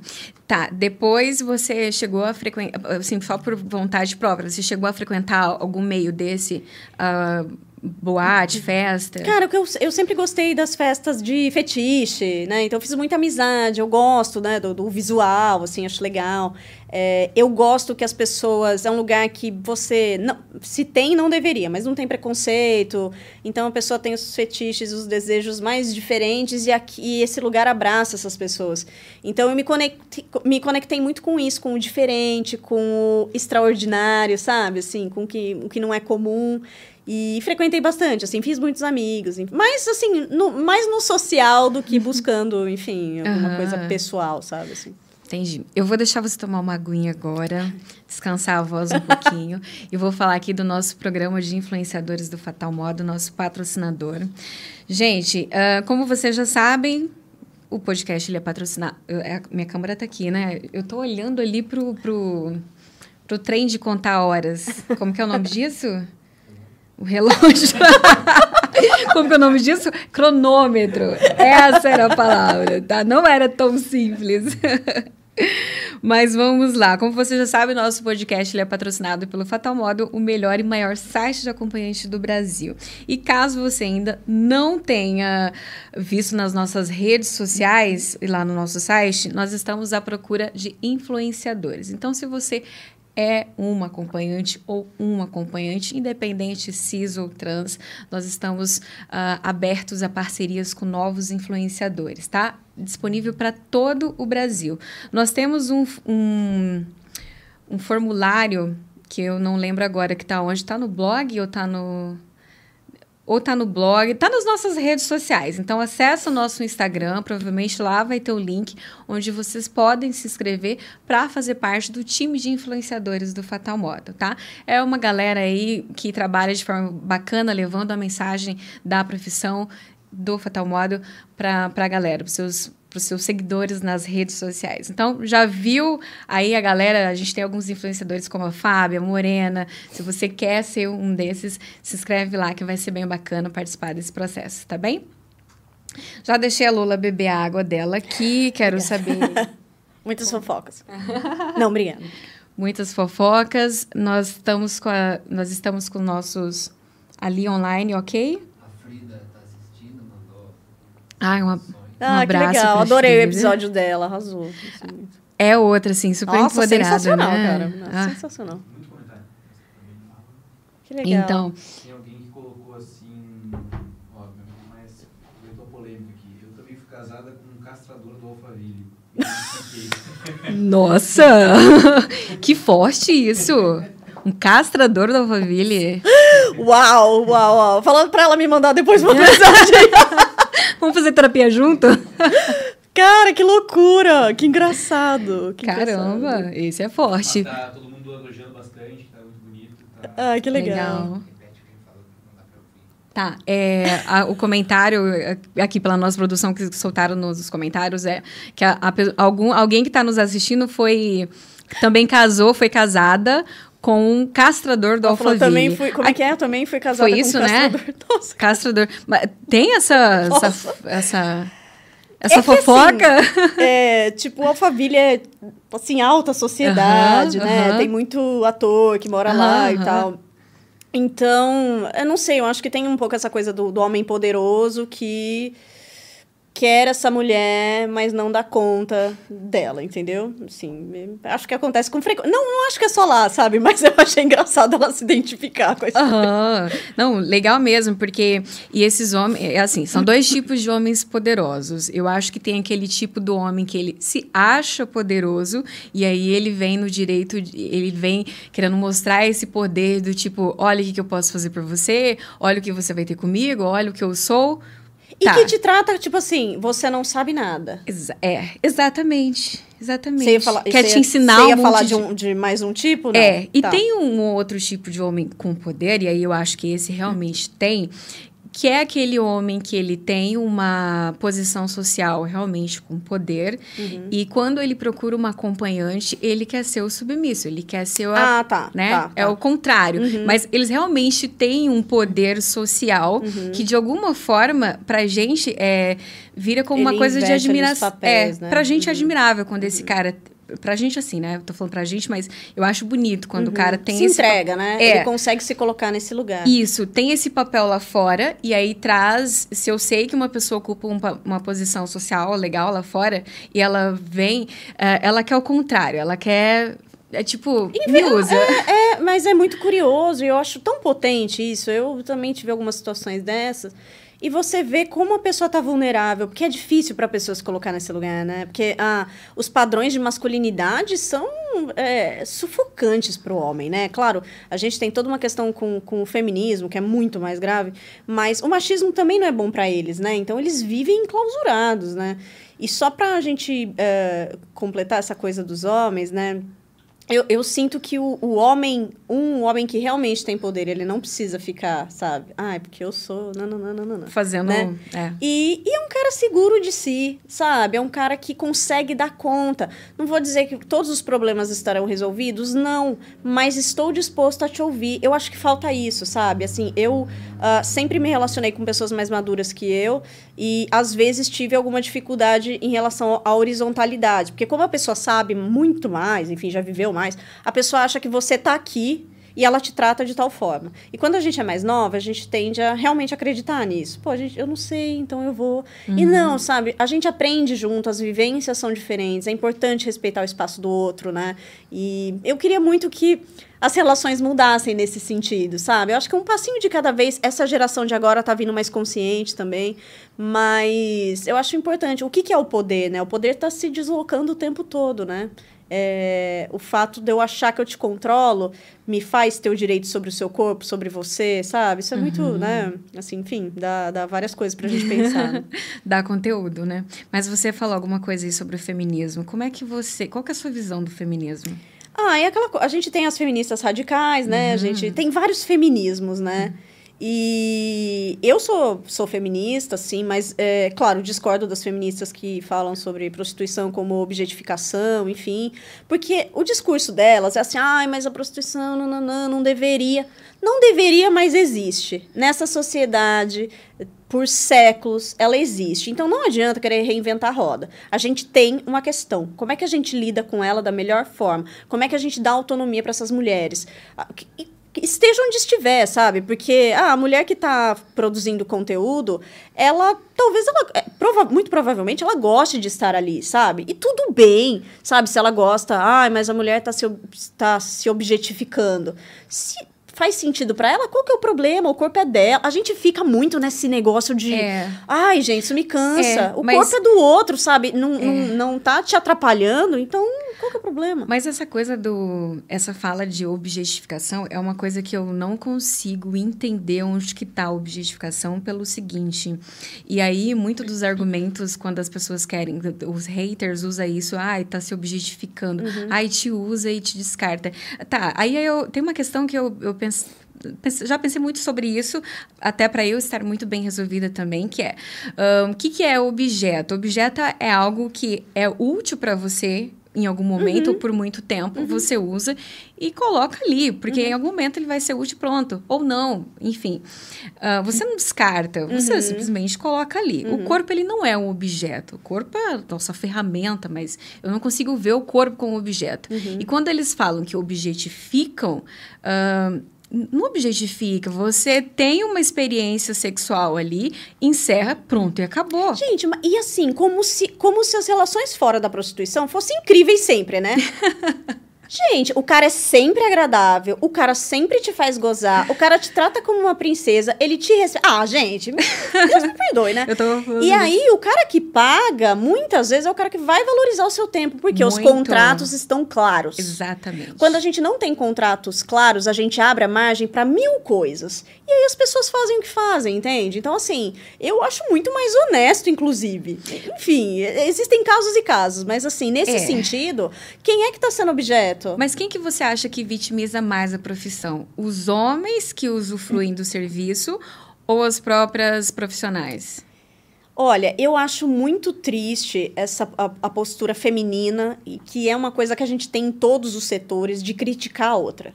A gente sempre faz isso. E assim, às vezes você nem percebe, porque é tão introjetado socialmente que, assim, a sua mãe fala, a sua avó fala, e aí, de repente, você está julgando a outra mulher também. A gente, a gente precisa tentar desfazer esses padrões, porque isso é muito nocivo e é muito ruim. A gente fica brigando entre a gente mesmo, né?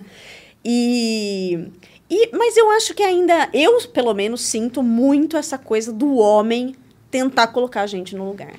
Entende? Assim, tipo, não, não vai aproveitar a sua sexualidade, não vai ganhar dinheiro, você é uma coitada que vai sofrer, não pode ter prazer, né? A gente ouve isso não só na prostituição, né? Mas a mulher que a mulher que goza, a mulher que se permite. Gente, não sei se vocês viram essa essa propaganda da da Mina Bem-Estar lá, que é, que é uma enfim, uma marca, uma rede social da Angélica, né, que ela criou, enfim, uma revista E aí, no Dia das Mães, tinha uma propaganda de um vibrador. Ah, deu um vibrador de presente. Pra... Gente, as pessoas estavam enlouquecidas, ultrajadas. Eu falei, gente, tá, pode ser que não sirva para sua mãe, mas talvez sirva para outras mães. Ou seja, a mãe não transa, né? O filho nasceu, sei lá, estilo Virgem Maria, entendeu? Então, assim, a gente ainda coloca as mulheres nesse lugar. É. Não, a mulher é santificada, a mulher não pode transar. E aí a gente segue reproduzindo, né? E, e, com quem cobra é pior, porque não só ela tá é, usufruindo do seu prazer, tá usando o seu corpo da maneira que lhe convém e tá ganhando dinheiro com isso. Nossa, então. Mas é, eu acho muito que as mulheres se colocam sabe? É, as, e a gente já teve umas discussões assim. A impressão que eu tenho é que, já que a sociedade te vitimiza, então ah, eu, eu vou assumir vou, esse tá. discurso vitimista uhum. para poder falar, não, mas eu só faço isso porque eu preciso pagar a faculdade, porque eu preciso Você não pode falar que faz porque gosta, é, né? Você não tipo, pode tá assumir. tudo bem, eu faço e, e tudo bem, né? É. E, eu, e às vezes a gente introjeta esse discurso. Eu acho também que uhum. uma época eu fiquei um pouco, é, tipo não é que eu cheguei a, a, verbalizar, mas sabe como se você pedisse desculpa pela sua história? Ai, sabe, meio coitadinha. Assim, eu falo, gente, o que, que eu tô fazendo, sabe? Para. Porque você começa a conviver com pessoas, eu acho que é, por isso é muito importante a gente pensar os lugares onde a gente circula. Se cercar de pessoas que valorizam você por quem você é, sabe? Que, que que prestam atenção na sua essência, né? Que respeitam a sua essência. Porque se a gente convive com, essa, com esse tipo de pessoa negativa, a gente começa a introjetar coisas que não são nossas, são da pessoa. E aí uhum. fica muito difícil sair disso depois, né? É, é, é. Eu tenho a impressão que esse, esse machismo, vem, sim, vem muito de homens, mas quando eu vejo comentários ali na internet, sabe? Eu tenho a impressão que as mulheres, elas são mais machistas que os homens quando tá. se trata de sexualidade. Eu assim, vou levantar uma lebre, uhum. né? Será que não é um pouco de inveja também? Ah, eu não tenho dúvida. Sabe por quê? Uhum. Eu não tenho dúvidas que seja, mas não é uma inveja do tipo. Talvez é um sentimento que não, ela não mesma acho que desconheça. nem que ela quer ser é, você. É. Mas assim, ela quer ter. Porque tem um lugar de poder aí. Uhum. É uma mulher que se deslocou que ela tá indo contra as imposições. Ela Sim. tá se colocando ali dizendo, eu sou essa pessoa. É. E a maioria das mulheres não consegue. E assim, não é uma crítica, é difícil mesmo. Sabe? É difícil. É, é eu passei por muitas fases na minha vida em que eu falei, cara, o que, que aconteceu comigo? Eu virei uma bunda mole, cadê minha coragem, entendeu? Então a gente passa por isso, a gente é colocado nesse lugar o tempo todo, então realmente não é fácil. Mas assim, não atire pedra na amiguinha que conseguiu, entendeu? Que é. bom, cara, fique feliz por ela, ela tá vivendo a vida dela, sabe? Exatamente. É, teve um momento antes de eu trabalhar como acompanhante que eu tinha. Eu, eu julgava muito, muito antes. Hoje em dia eu julgo é, lógico. porque aí a gente. A pedra nosso, dói no nosso. nosso é, é, lógico. no, a primeira coisa que a gente tem que fazer é justamente fazer uma autocrítica é. e falar: beleza, não posso mais julgar é. ninguém porque eu vou estar neste papel de julgada.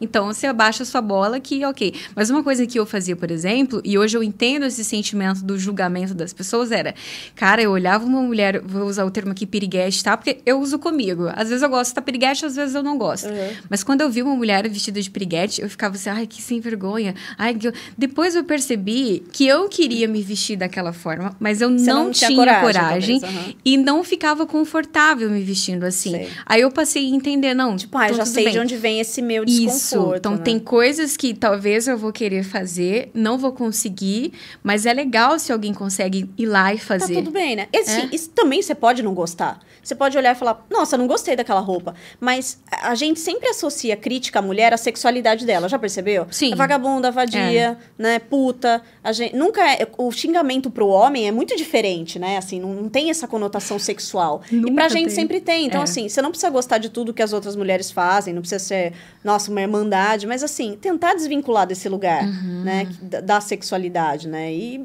e se preocupar menos com os outros. Meu Deus, a gente tem tanta coisa na nossa vida para prestar atenção a gente fica tanto, né? O que outro, que, o outro. O que, que você acha que falta nisso nas mulheres para aceitar a própria sexualidade?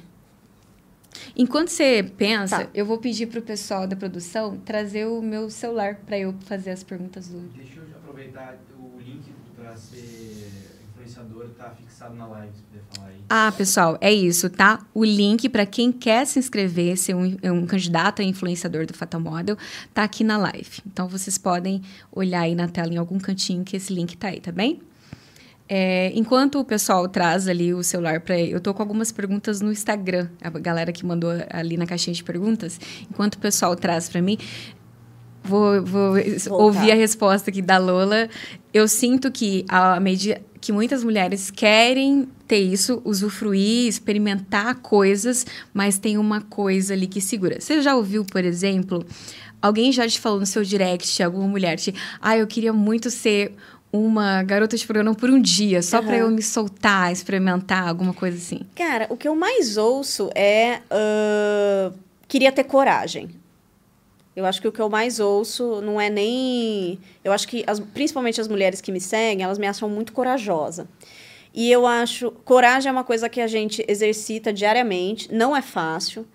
E, mas eu acho que tem várias coisas importantes, que é conquistar sua autonomia afetiva, então, não depender do. Eu sei que é difícil, mas tentar não depender do outro para ser feliz, para sentir prazer, para se permitir fazer coisas. Então, você não precisa ter alguém do seu lado o tempo todo para sair para jantar, para ir no cinema. Isso te dá, isso vai te dando uma coragem, entendeu? Tipo, cara, olha, eu me basta, eu consigo fazer.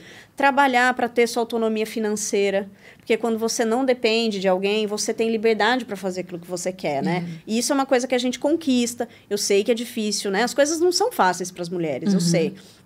É, mas eu autonomia é a palavra que mais me vem à mente, assim, trabalhar para ter autonomia, porque aí você consegue falar, ok, estou livre aqui, consigo me, me, me ver nesse lugar, só eu, sem o meu parceiro, sem, sei lá, minha família, sem minha quem sou eu no mundo e o que, que eu quero. Uhum. E aí você vai, você vai manipulando, né, a, a enfim, o entorno para chegar no seu objetivo. Mas você acha que é, essa sexualidade dela com ela mesma, por exemplo, por exemplo, por exemplo, alguém que gostaria de, de se tocar, de, de, de se masturbar, a coisa social, ela precisa estar tá bem resolvida ou ela precisa se permitir se conhecer? Ai, cara, eu Tem... acho que é tão. A gente ainda. A sexualidade pra gente ainda tá num lugar tão básico, né? Assim, eu fiquei muito feliz que com a pandemia, enfim, triplicou, quadruplicou as vendas de... Conteúdo. De, de vibradores ah. e tal. Então, as mulheres, né, acho que na falta, assim, de poder sair com as pessoas, enfim, as, as mulheres foram obrigadas a olhar para si, né? Mas eu acho que ainda tem muito a questão da, da vergonha, do não se permitir, do meu corpo meu Cê, corpo é sujo, sabe? Você acha que tem um, um, lance religioso ah, também? Ah, total. Muito, total. né? Total religioso, familiar, social, né? Tudo empurra a gente para esse lugar pecaminoso, sabe? O sexo como pecado. Então fica muito difícil. Por mais que você seja uma pessoa esclarecida, é, aquilo, aquilo fez parte da sua formação como criança. Isso forma a gente, forma um adulto frustrado. Eu tenho certeza que, que um monte de hater não, não, não goza, porque, cara, é muito. Senão, né? é, senão não era hater. Cara, puta, a vida é tão boa quando você uhum. goza, quando você. Nossa, aquela sensação de pô, gente, eu tô fazendo o que eu deveria fazer, sabe? Assim, é tão bom. É. E então, sei, eu gostaria que as pessoas conseguissem construir esse caminho de liberdade, sabe? Conseguir uhum. ser mais gentis consigo, porque a gente também se exige muito, né? uhum. né? E, e, é, uma, é um passo por vez, né? Assim, uhum. então, também mas é possível, é, é, possível. Como é que a gente tá de tempo? A gente tem uma hora e pouquinho de live, os comentários estão bombando aqui. Eu vou até te dar uma para ela falar das, das entrevistas. Ah, é verdade. É, é. Uhum, verdade. Quando você ia, eu estava até perguntando no início da live, quando você ia dar entrevista para essa galera famosa, assim que você foi no Danilo Gentili, você foi na Marília Gabriela, você no foi Jô. no Jô, verdade. Hum. Teve um outro programa também que a gente ficou. Qual? no Rafa. Foi, teve no Abujanra também. É, teve muito. Como que era os bastidores. Gente, muito engraçado. Tá. Porque assim, parecia que eu saía do meu corpo. que eu falava, gente, eu não tô acreditando, não é real, entendeu? E aí, eu, hoje em dia, eu olho as entrevistas e falo, quem é você, sabe? Tipo assim, toda, ah, é assim, assim, assado, nananã, confiante. E isso é muito curioso, porque, nossa, eu estava é, na frente de grandes figuras, né, do, do jornalismo. Uhum. E mesmo assim eu me colocava lá de uma forma muito potente. Então, eu acho que eu vivi essas situações meio que como se, ela fosse, se elas fossem fruto da minha imaginação. e aí eu desenrolava super bem, né? Engraçado, assim, que eu, todo mundo, nossa, mas você é tão articulada. e eu ficava, gente, não sei onde, onde baixou aquilo, mas eu consegui desenrolar. Assim. Mas os bastidores, era tranquila a questão, assim, eu sinto que em algumas situações que a gente chega e aí já te coloca, ah, é garota de programa, é acompanhante, tem sempre uns olhares, assim, em algum desses, você sentiu que teve ali uma um olhar ali. Ai, cara, sei. teve um cara que me entrevistou que foi péssimo. Tipo assim, no, essa foi bem ruim, assim, ele... Ele tava no tá camarim. no ar, assim, só pra saber. Ai, tá, nossa, é um péssimo, gente. Deve estar, tá, sei lá, meio... Hã? Nomes, nomes. A granada depois de ser processada. Aquelas. Tem que tá, infelizmente, a gente ainda tem que se preocupar com isso, né? A pessoa que faz, enfim. É, e aí ele ficou assim, segundos comigo, sozinho, na sala de maquiagem. E ele falou, gente, foram exatamente essas as palavras posso ver seu peitinho? Juro, gente, eu fiquei assim. Tipo, aí entrou a maquiadora, eu falei, graças a Deus fui salva.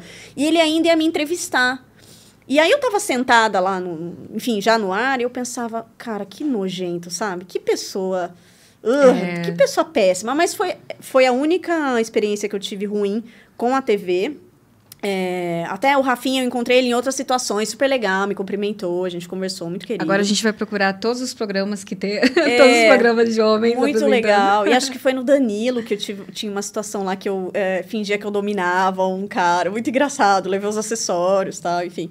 E uma outra coisa, até ia comentar com vocês, né, porque tem a questão do Fatal Model e tal. Quando eu comecei a, a, a colocar anúncio em site, gente, eu passei por situações muito ruins com donos de sites tipo no interior. Quê? Tipo assim, do cara querer fazer um test drive. Sério. Uma coisa horrorosa. E assim, isso não aconteceu só com donos de site, isso no interior, assim, cara, uma coisa extremamente agressiva.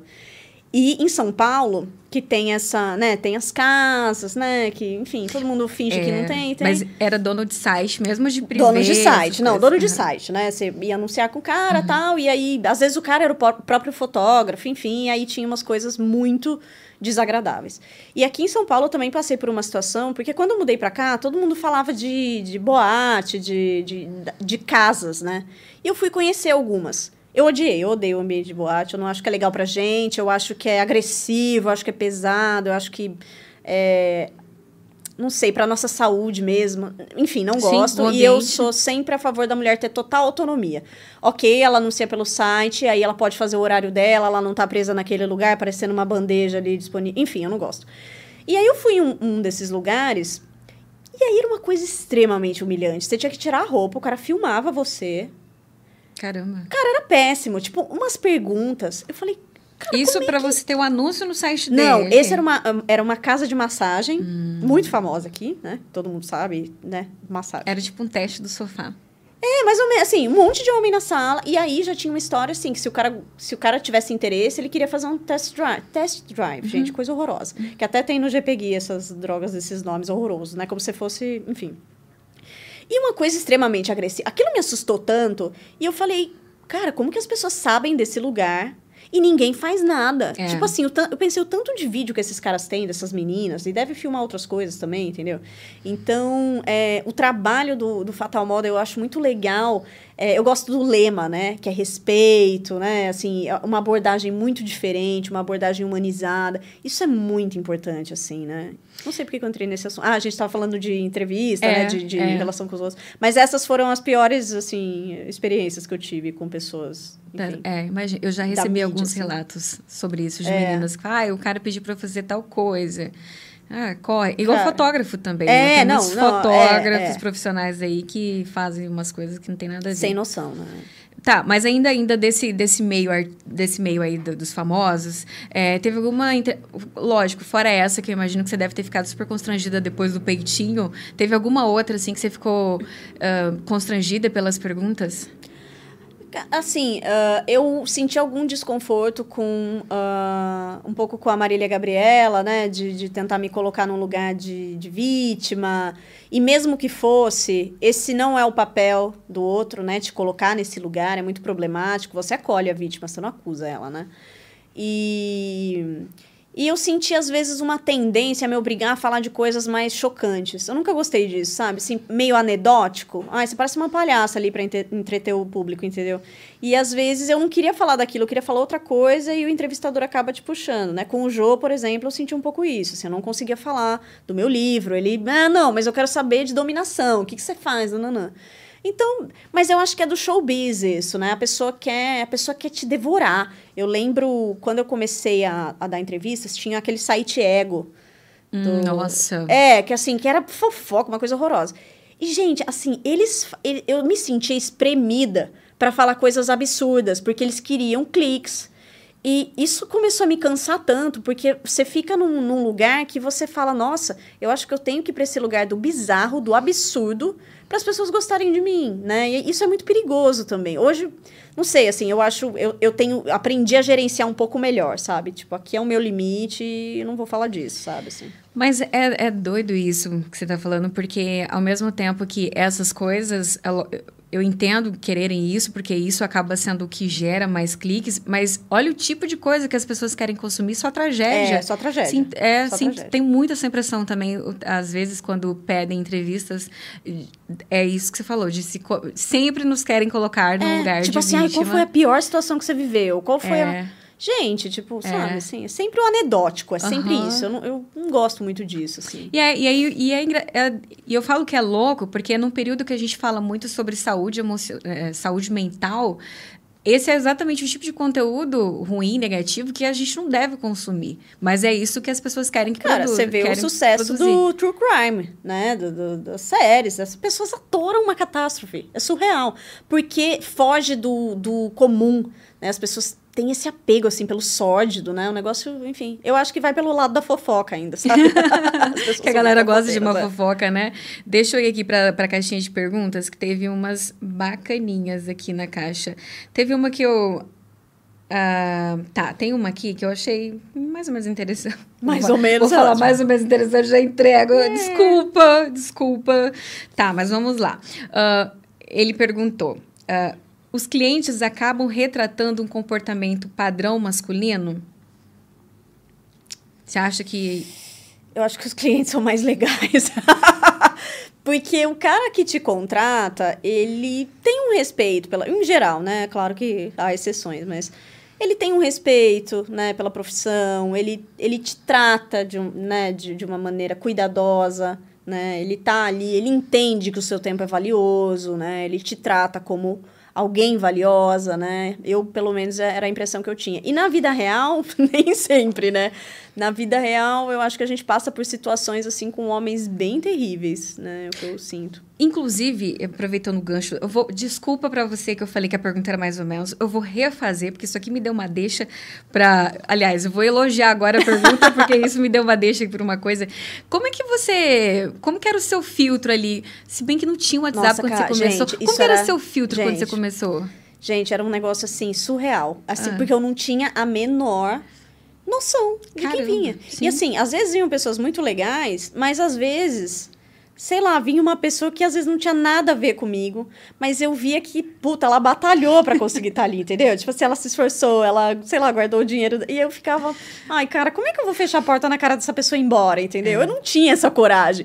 Eu falava, o cara tá aqui, se colocando vulnerável e tal. Eu não, não, não conseguia, assim. Mas, é, enfim, acho que nunca aconteceu nenhuma situação de eu abrir e falar, tô indo embora, entendeu? é. Mas você, depois, assim, de um tempo, você percebeu que qual era seu, a sua linha de filtro ou não tinha? Era, alô, tá disponível? Ok.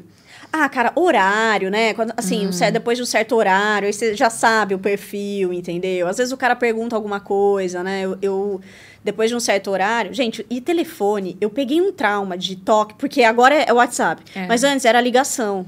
Gente, eu não aguento, sério, ouvir um celular tocar, me dá desespero, porque eu traumatizei, sabe? Tocava muito. Nossa, porque não tinha WhatsApp, as pessoas é. ligavam. Já pensou? Ligar, ninguém fala no telefone mais, entendeu? E aí isso me enlouquecia, assim. E aí as pessoas ligam, às vezes, né, é, perguntavam algumas coisas que eu já pensava, puta, não é uma pessoa que eu quero atender, entendeu? E aí o meu filtro meio que foi se fazendo por aí, sabe? É, eu fico pensando como que é isso, porque quando eu comecei a trabalhar, no início eu ainda atendi algumas ligações. Só que eu tava numa cidade pequena, eu não podia é atender qualquer pessoa. Também, uhum. né, porque eu tinha a vida pós também, né, ex-esposa. Então eu, eu, tinha que ter uns limites ali, mas uma coisa que é assim, ó, é básico, quando o Meninos, não façam isso. Eles ligam. Ah. Hoje, ele, hoje em dia eles ainda ligam, tá? E quando liga, Gente, tem, não faz isso. tem dois perfis que liga.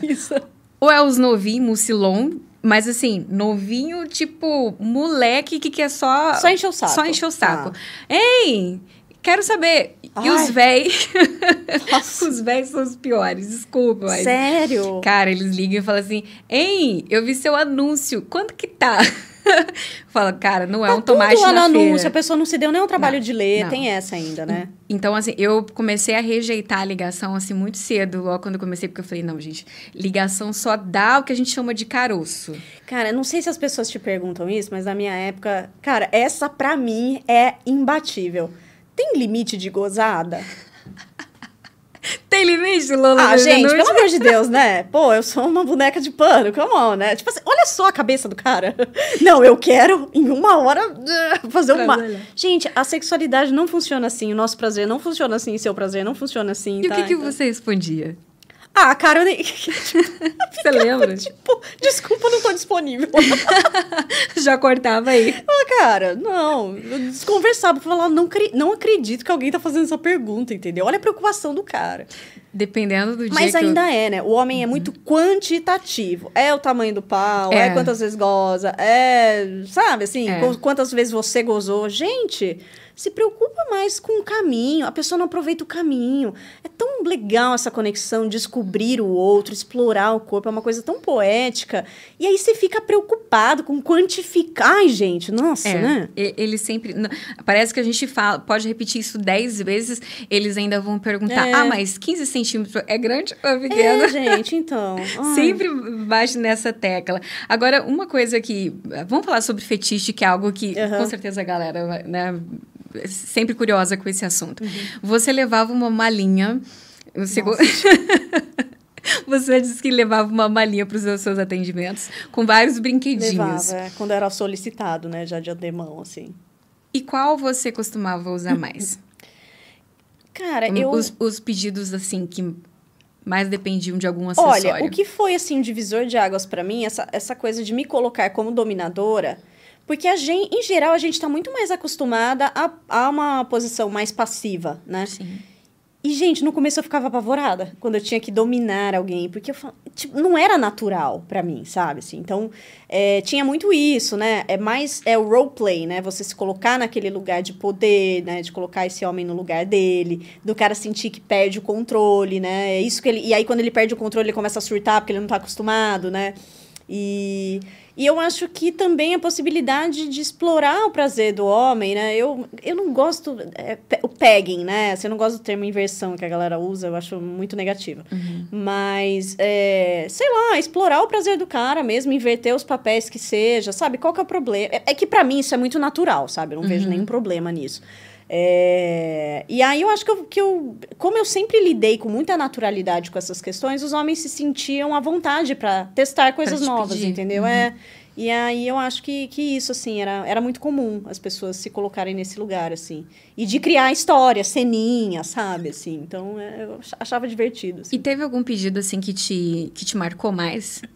Teve um, mas eu não fiz, né, óbvio. É que era Cara, eu recebo ainda umas mensagens sensacionais. Preciso, igual vocês fazem os prints do, do, das conversas. Ai, preciso, faz, por porque favor. é maravilhoso, assim, uhum. é muito bom. Especialmente nesse universo de fetiche, que tem coisas tão específicas que você fala, gente.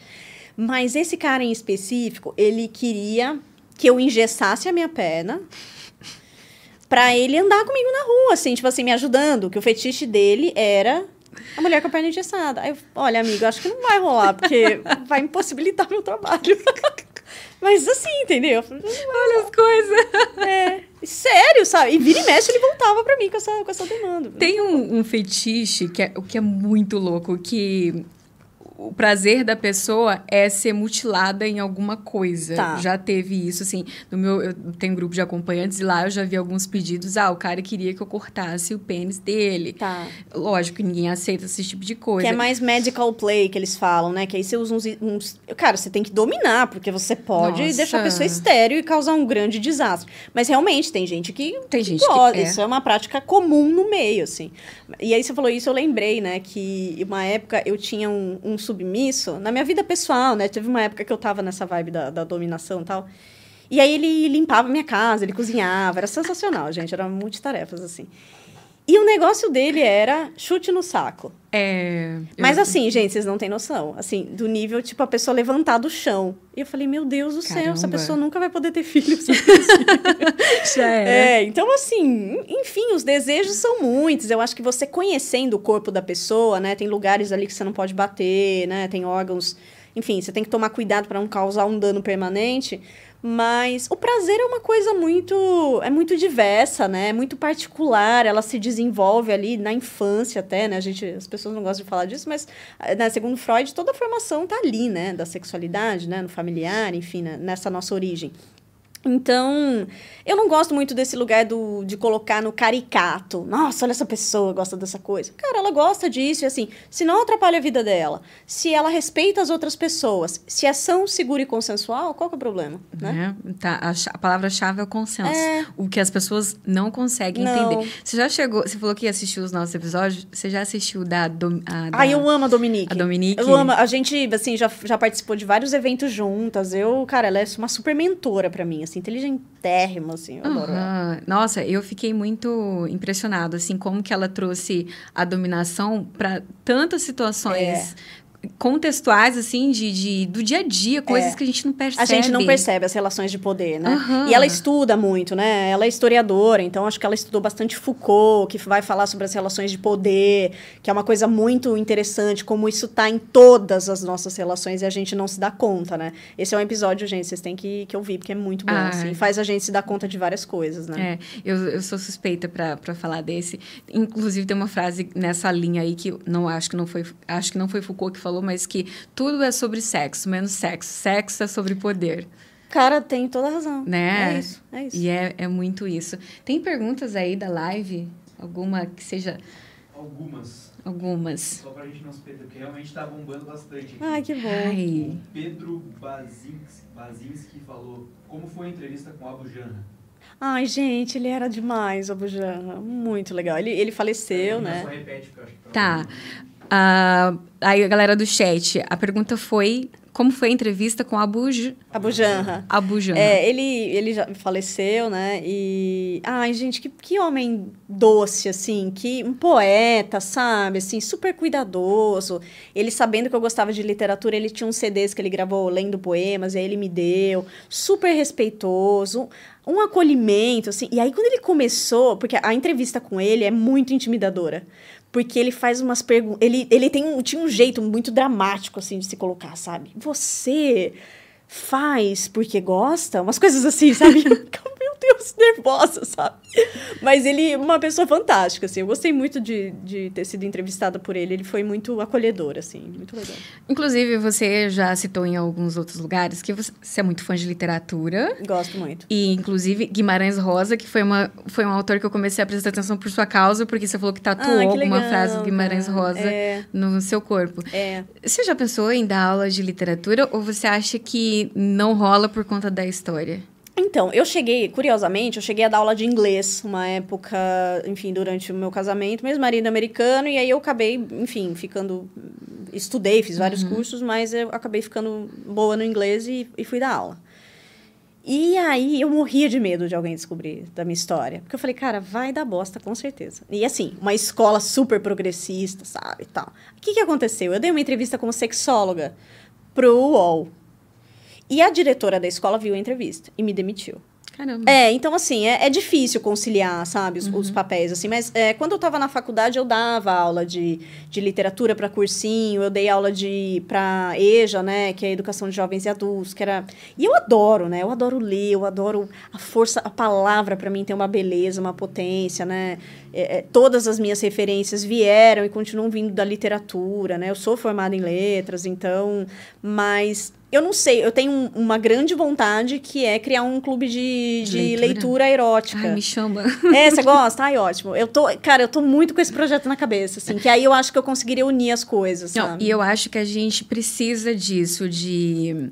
Quando eu comecei a consumir conteúdo erótico, é aquelas coisas que você já sabe o que é, é e a galera mesmo. provavelmente e sabe assim, tudo bem. É. Eu falo que, é. por exemplo, 50 Tons de Cinza abriu o, o leque, né? Sim, Tipo, sim. nossa, existe fetiche, existe sadomasoquismo. Mas assim, vamos para outras narrativas, né? Assim, sempre o homem naquele lugar do príncipe. Sim, né? inclusive, uma coisa que eu já percebi, assim, que eu também não fazia era escrever algum, algo sobre a mulher no papel de dominação. Eu, é difícil pra gente. É difícil. Eu tenho... Eu, eu gosto de escrever contos eróticos também, tem lá na, na Amazon algum.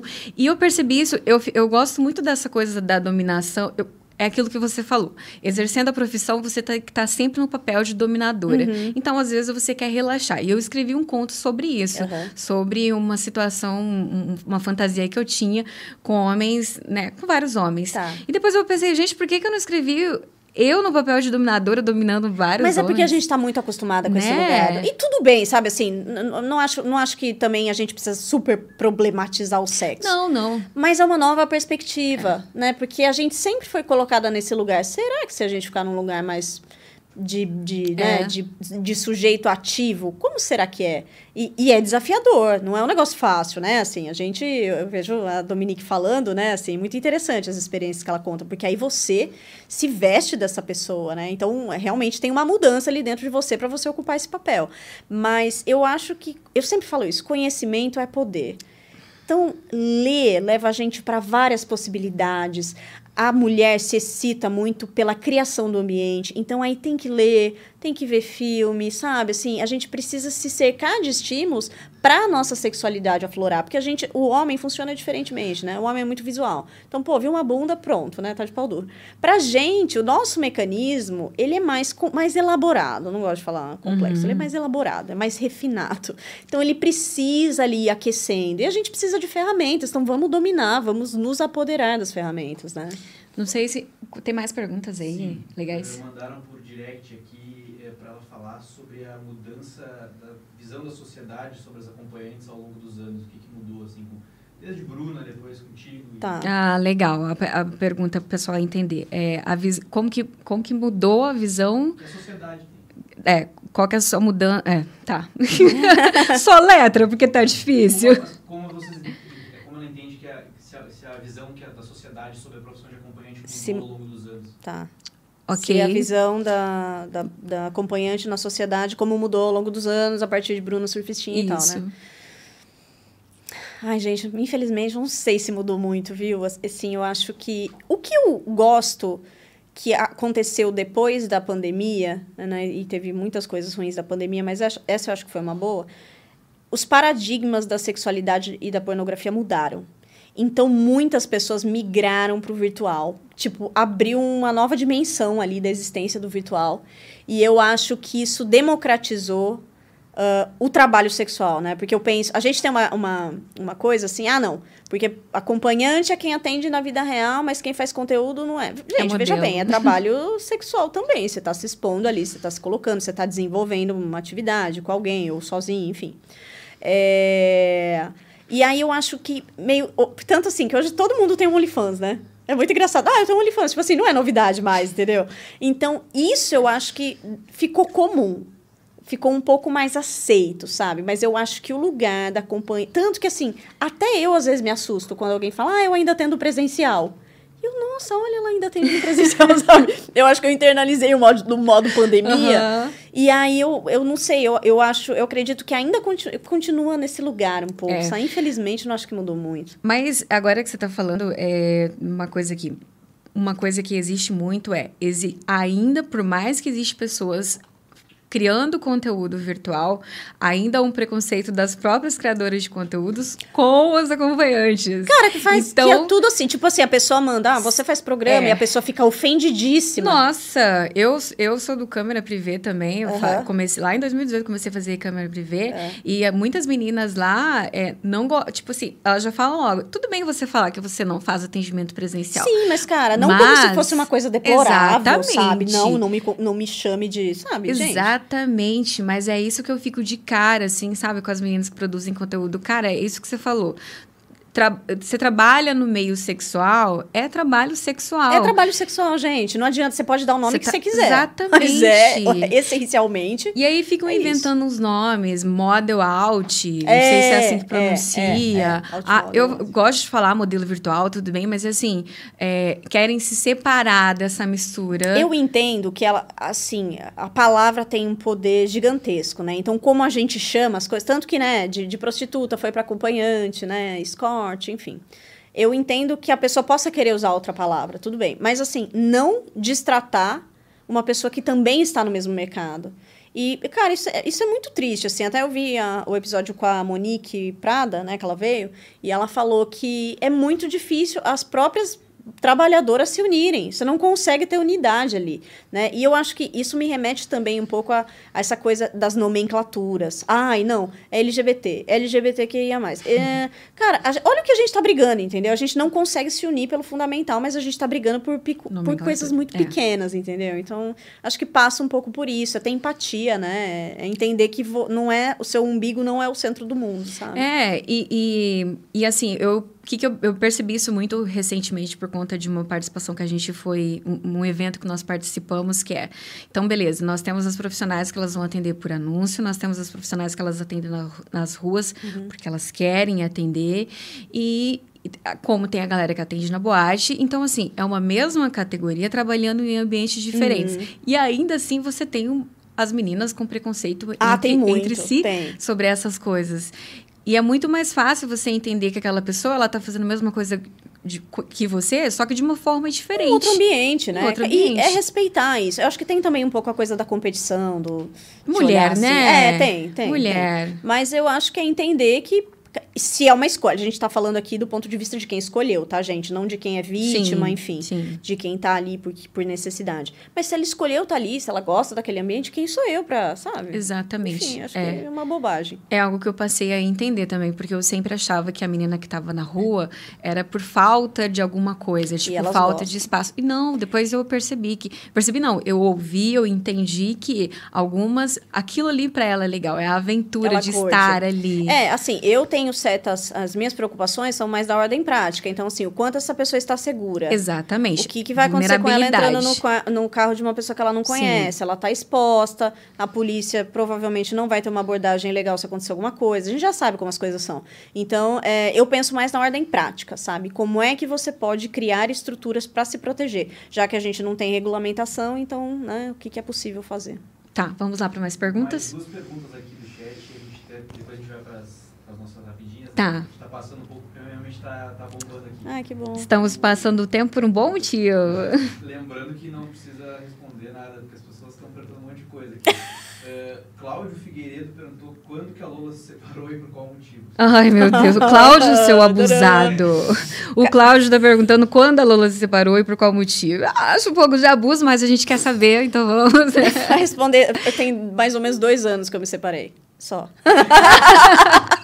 Não, é que quando envolve outra pessoa, é, eu não. prefiro ser mais cuidadosa, enfim. Cláudio, se você é casado, você sabe por que, ela se separou. Pelos mesmos motivos que provavelmente pode ser que um dia você queira se separar. já tá cantando a bola, já, né? né? E muita gente perguntando de atendimento de fam famosos e tal. Ai, gente, pô, adoro esse assunto.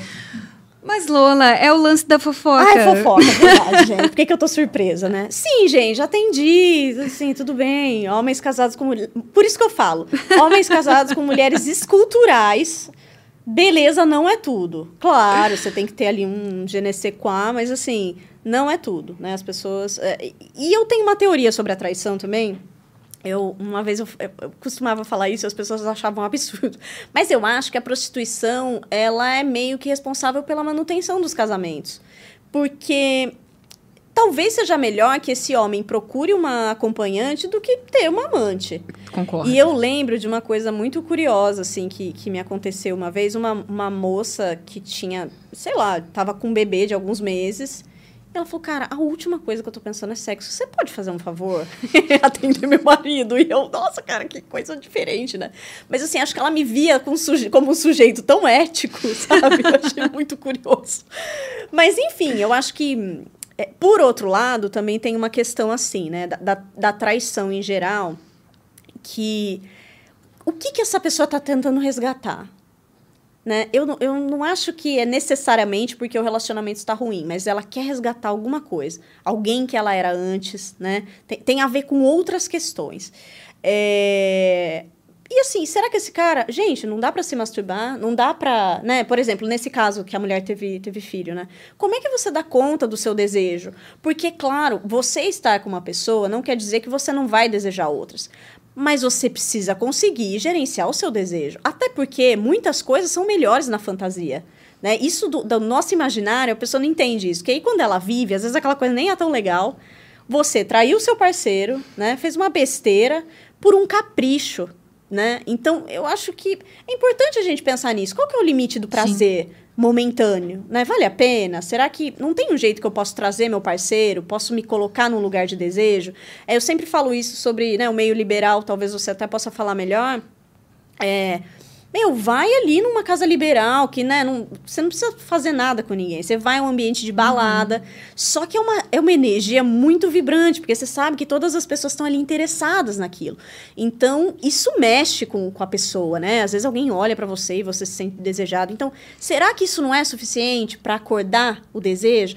Porque existem mil possibilidades, sabe? Então, é não sei, sabe? Eu acho que dá para fazer junto, dá para tentar comunicar melhor, buscar outros formatos de relacionamento, enfim, acho que tem outras possibilidades. É, assim. eu acho que o problema sempre tá, assim, da, das pessoas que eu converso e tudo mais, sempre tá na comunicação. As pessoas. Daí todo É engraçado isso, porque todo mundo fala assim, ah, se comunica. Gente, mas o problema não é se comunicar, é como se comunica, é como que você vai chegar pro seu parceiro. E isso é uma coisa que, que os homens pedem muito. É, Nina, como que eu falo pra minha mulher? Mulher que eu quero ir levar ela num clube de swing. Ou que eu quero trazer uhum. um outro cara ou outra mulher para é, fazer têm isso. Dificuldade, então, né? é, que momento, como, e se ela falar não, qual que vai ser a minha postura? Então, é a, realmente a prática ali, sabe? É, eu acho assim, o ideal é que a gente come... Eu sei que é difícil, porque no começo tudo é perfeito, maravilhoso, mas a comunicação é chave. Então, é chato TDR, discutir relação? É muito chato. Mas é assim que a gente cresce. E você precisa conhecer o outro. Você não pode ignorar o elefante branco na sala, entendeu? Porque ele vai quebrar tudo em algum momento, entendeu? É... E não sei, eu sempre falo para as pessoas sobre isso. Cara, você não vai trazer esse assunto no almoço de domingo da família. entendeu? Assim, você tá lá com a pessoa, começa a contar histórias. É. Ah, nossa, você ia gostar de tal coisa. Li tal coisa. Já se imaginou, nananã. É. Coloca um filme que tem aquela cena, né? Inclusive, eu sempre cito os filmes da Erika Lust, que é uma produtora sueca que revolucionou o mercado pornográfico. Ela faz os filmes com uma pegada bonita, assim, meio hollywoodiana e tal. Então, assim, vai ali Entendeu? Não, é, você não precisa ir de é, uma vez, mas é. vai criando a narrativa. Essa coisa do falar, eu acho muito potente, uhum. eu acho uhum. muito legal. Você, né, no sexo, eu acho que você tem liberdade para fantasiar, para criar histórias e. Tá, é, tão, Enfim. gente, estão nos expulsando não, aqui. Não, tá... ah, não. ah, foi? Tão, estamos liberados? Então, não estão mandando muita pergunta. ah, legal. Legal. Vamos rapidinho aqui. Tá. A Rebeca Soares perguntou quais os melhores países para se trabalhar com acompanhante e o que você acha de poliamor? Tá, repetindo aqui para o pessoal. A Rebeca perguntou quais são os melhores países para se trabalhar como acompanhante e o que, que a Lola acha sobre o poli poliamor. Vamos uhum. por parte. É... Cara, sobre os países eu não, não conheço tanto, né? Sobre, nunca estive para ver como é que funciona. Por uma questão de regulamentação, acho que a Holanda é onde a gente mais está, né? É. Onde a gente tem avanços, tanto que elas trabalham em, em, locais que tem até um botão de pânico, né? Se acontecer alguma coisa, a profissão é regulamentada, enfim, me parece que lá é um pouco mais humano o, o enfim, a, o trabalho. O trabalho. Né? É, sobre o poliamor, cara, eu acho que é, eu tenho uma, uma amiga minha que é sexóloga, que é Ana Canosa, que ela fala assim: escolha o seu difícil. Para mim, o poliamor é o mais difícil ever. Muita gente para gerenciar. Porque não sei, sabe? Eu acho que às vezes a pessoa cria também uma, uma narrativa na cabeça dela. Ah, não, se eu, se eu né, puder me envolver com várias pessoas, né, afetivamente, né, amorosamente, uh, eu vou dar conta desse desejo. E eu acho que algumas pessoas podem amar mais de uma pessoa. E eu acho que se esse, se esse modelo funciona, legal. Mas eu fico pensando, gente, deve ser tudo em dobro, triplo. E aí você precisa gerenciar as intersecções entre essas pessoas, né? Porque vai gerar ciúme. Cada novo dia, cada nova experiência vai gerar um mini conflito que vai ser precisar, vai assim ser preciso gerenciar. Uhum. Então essa pessoa precisa se perguntar o quanto ela está disposta a se colocar nesse lugar. E o mais importante, isso só pode ser feito quando os dois estão bem no relacionamento. Porque se, você, se seu relacionamento é uma merda, e aí vamos abrir a relação, vamos viver poliamor, enfim, óbvio que vai dar errado. Já não tá bom. E aí você abre a porta para outras pessoas, então óbvio que isso vai acontecer. Então o casal tem que estar tá muito bem resolvido para se colocar nesse lugar. Assim. Não, e, e, fazer regras, né? A impressão que eu tenho, é, duas preocupações que eu tenho quando eu ouço esse tipo de pergunta é se a pessoa realmente sabe o significado de poliamor, a diferença entre um poliamor e um relacionamento aberto. Uhum. E outra questão é tem regras para isso. Tem, não tem. é Não é, gente, a festa da uva, né? É, tipo... não é aí abrindo o relacionamento é, e ah, vamos é. fazer o que quiser. E essas regras vão mudar, porque vão surgir novos conflitos, novas situações. Puta, Sim. não pensei nisso. Como é que a gente vai lidar? E o lugar da vulnerabilidade é um lugar muito desconfortável. Nem todo mundo lida bem. Aliás, acho que pouquíssimas pessoas lidam bem. Então, quanto você está disposto a, ou disposta a se colocar nesse lugar, né? Porque é. não é fácil. Não mesmo. Tem que estar disposto. Mais perguntas. Tem uma para fechar, assim, eu acho, antes das rapidinhas, que é a Enidat, não sei exatamente como é o nome dela. Quais são os projetos para o futuro? Projetos, queremos saber também. Projetos para o futuro. Eu tô com um podcast aí para sair é, muito em breve. Estou super animada é, para falar sobre, enfim, trazer histórias, é, reflexões sobre o feminino, sobre sexo. Assim, tô bem animada. É, a gente vai criar, tá criando também uma comunidade, né, para enfim, assuntos de sexualidade, então cursos, né, uhum. conteúdos específicos em módulos para as pessoas terem acesso, que essa é uma demanda que eu sempre recebo.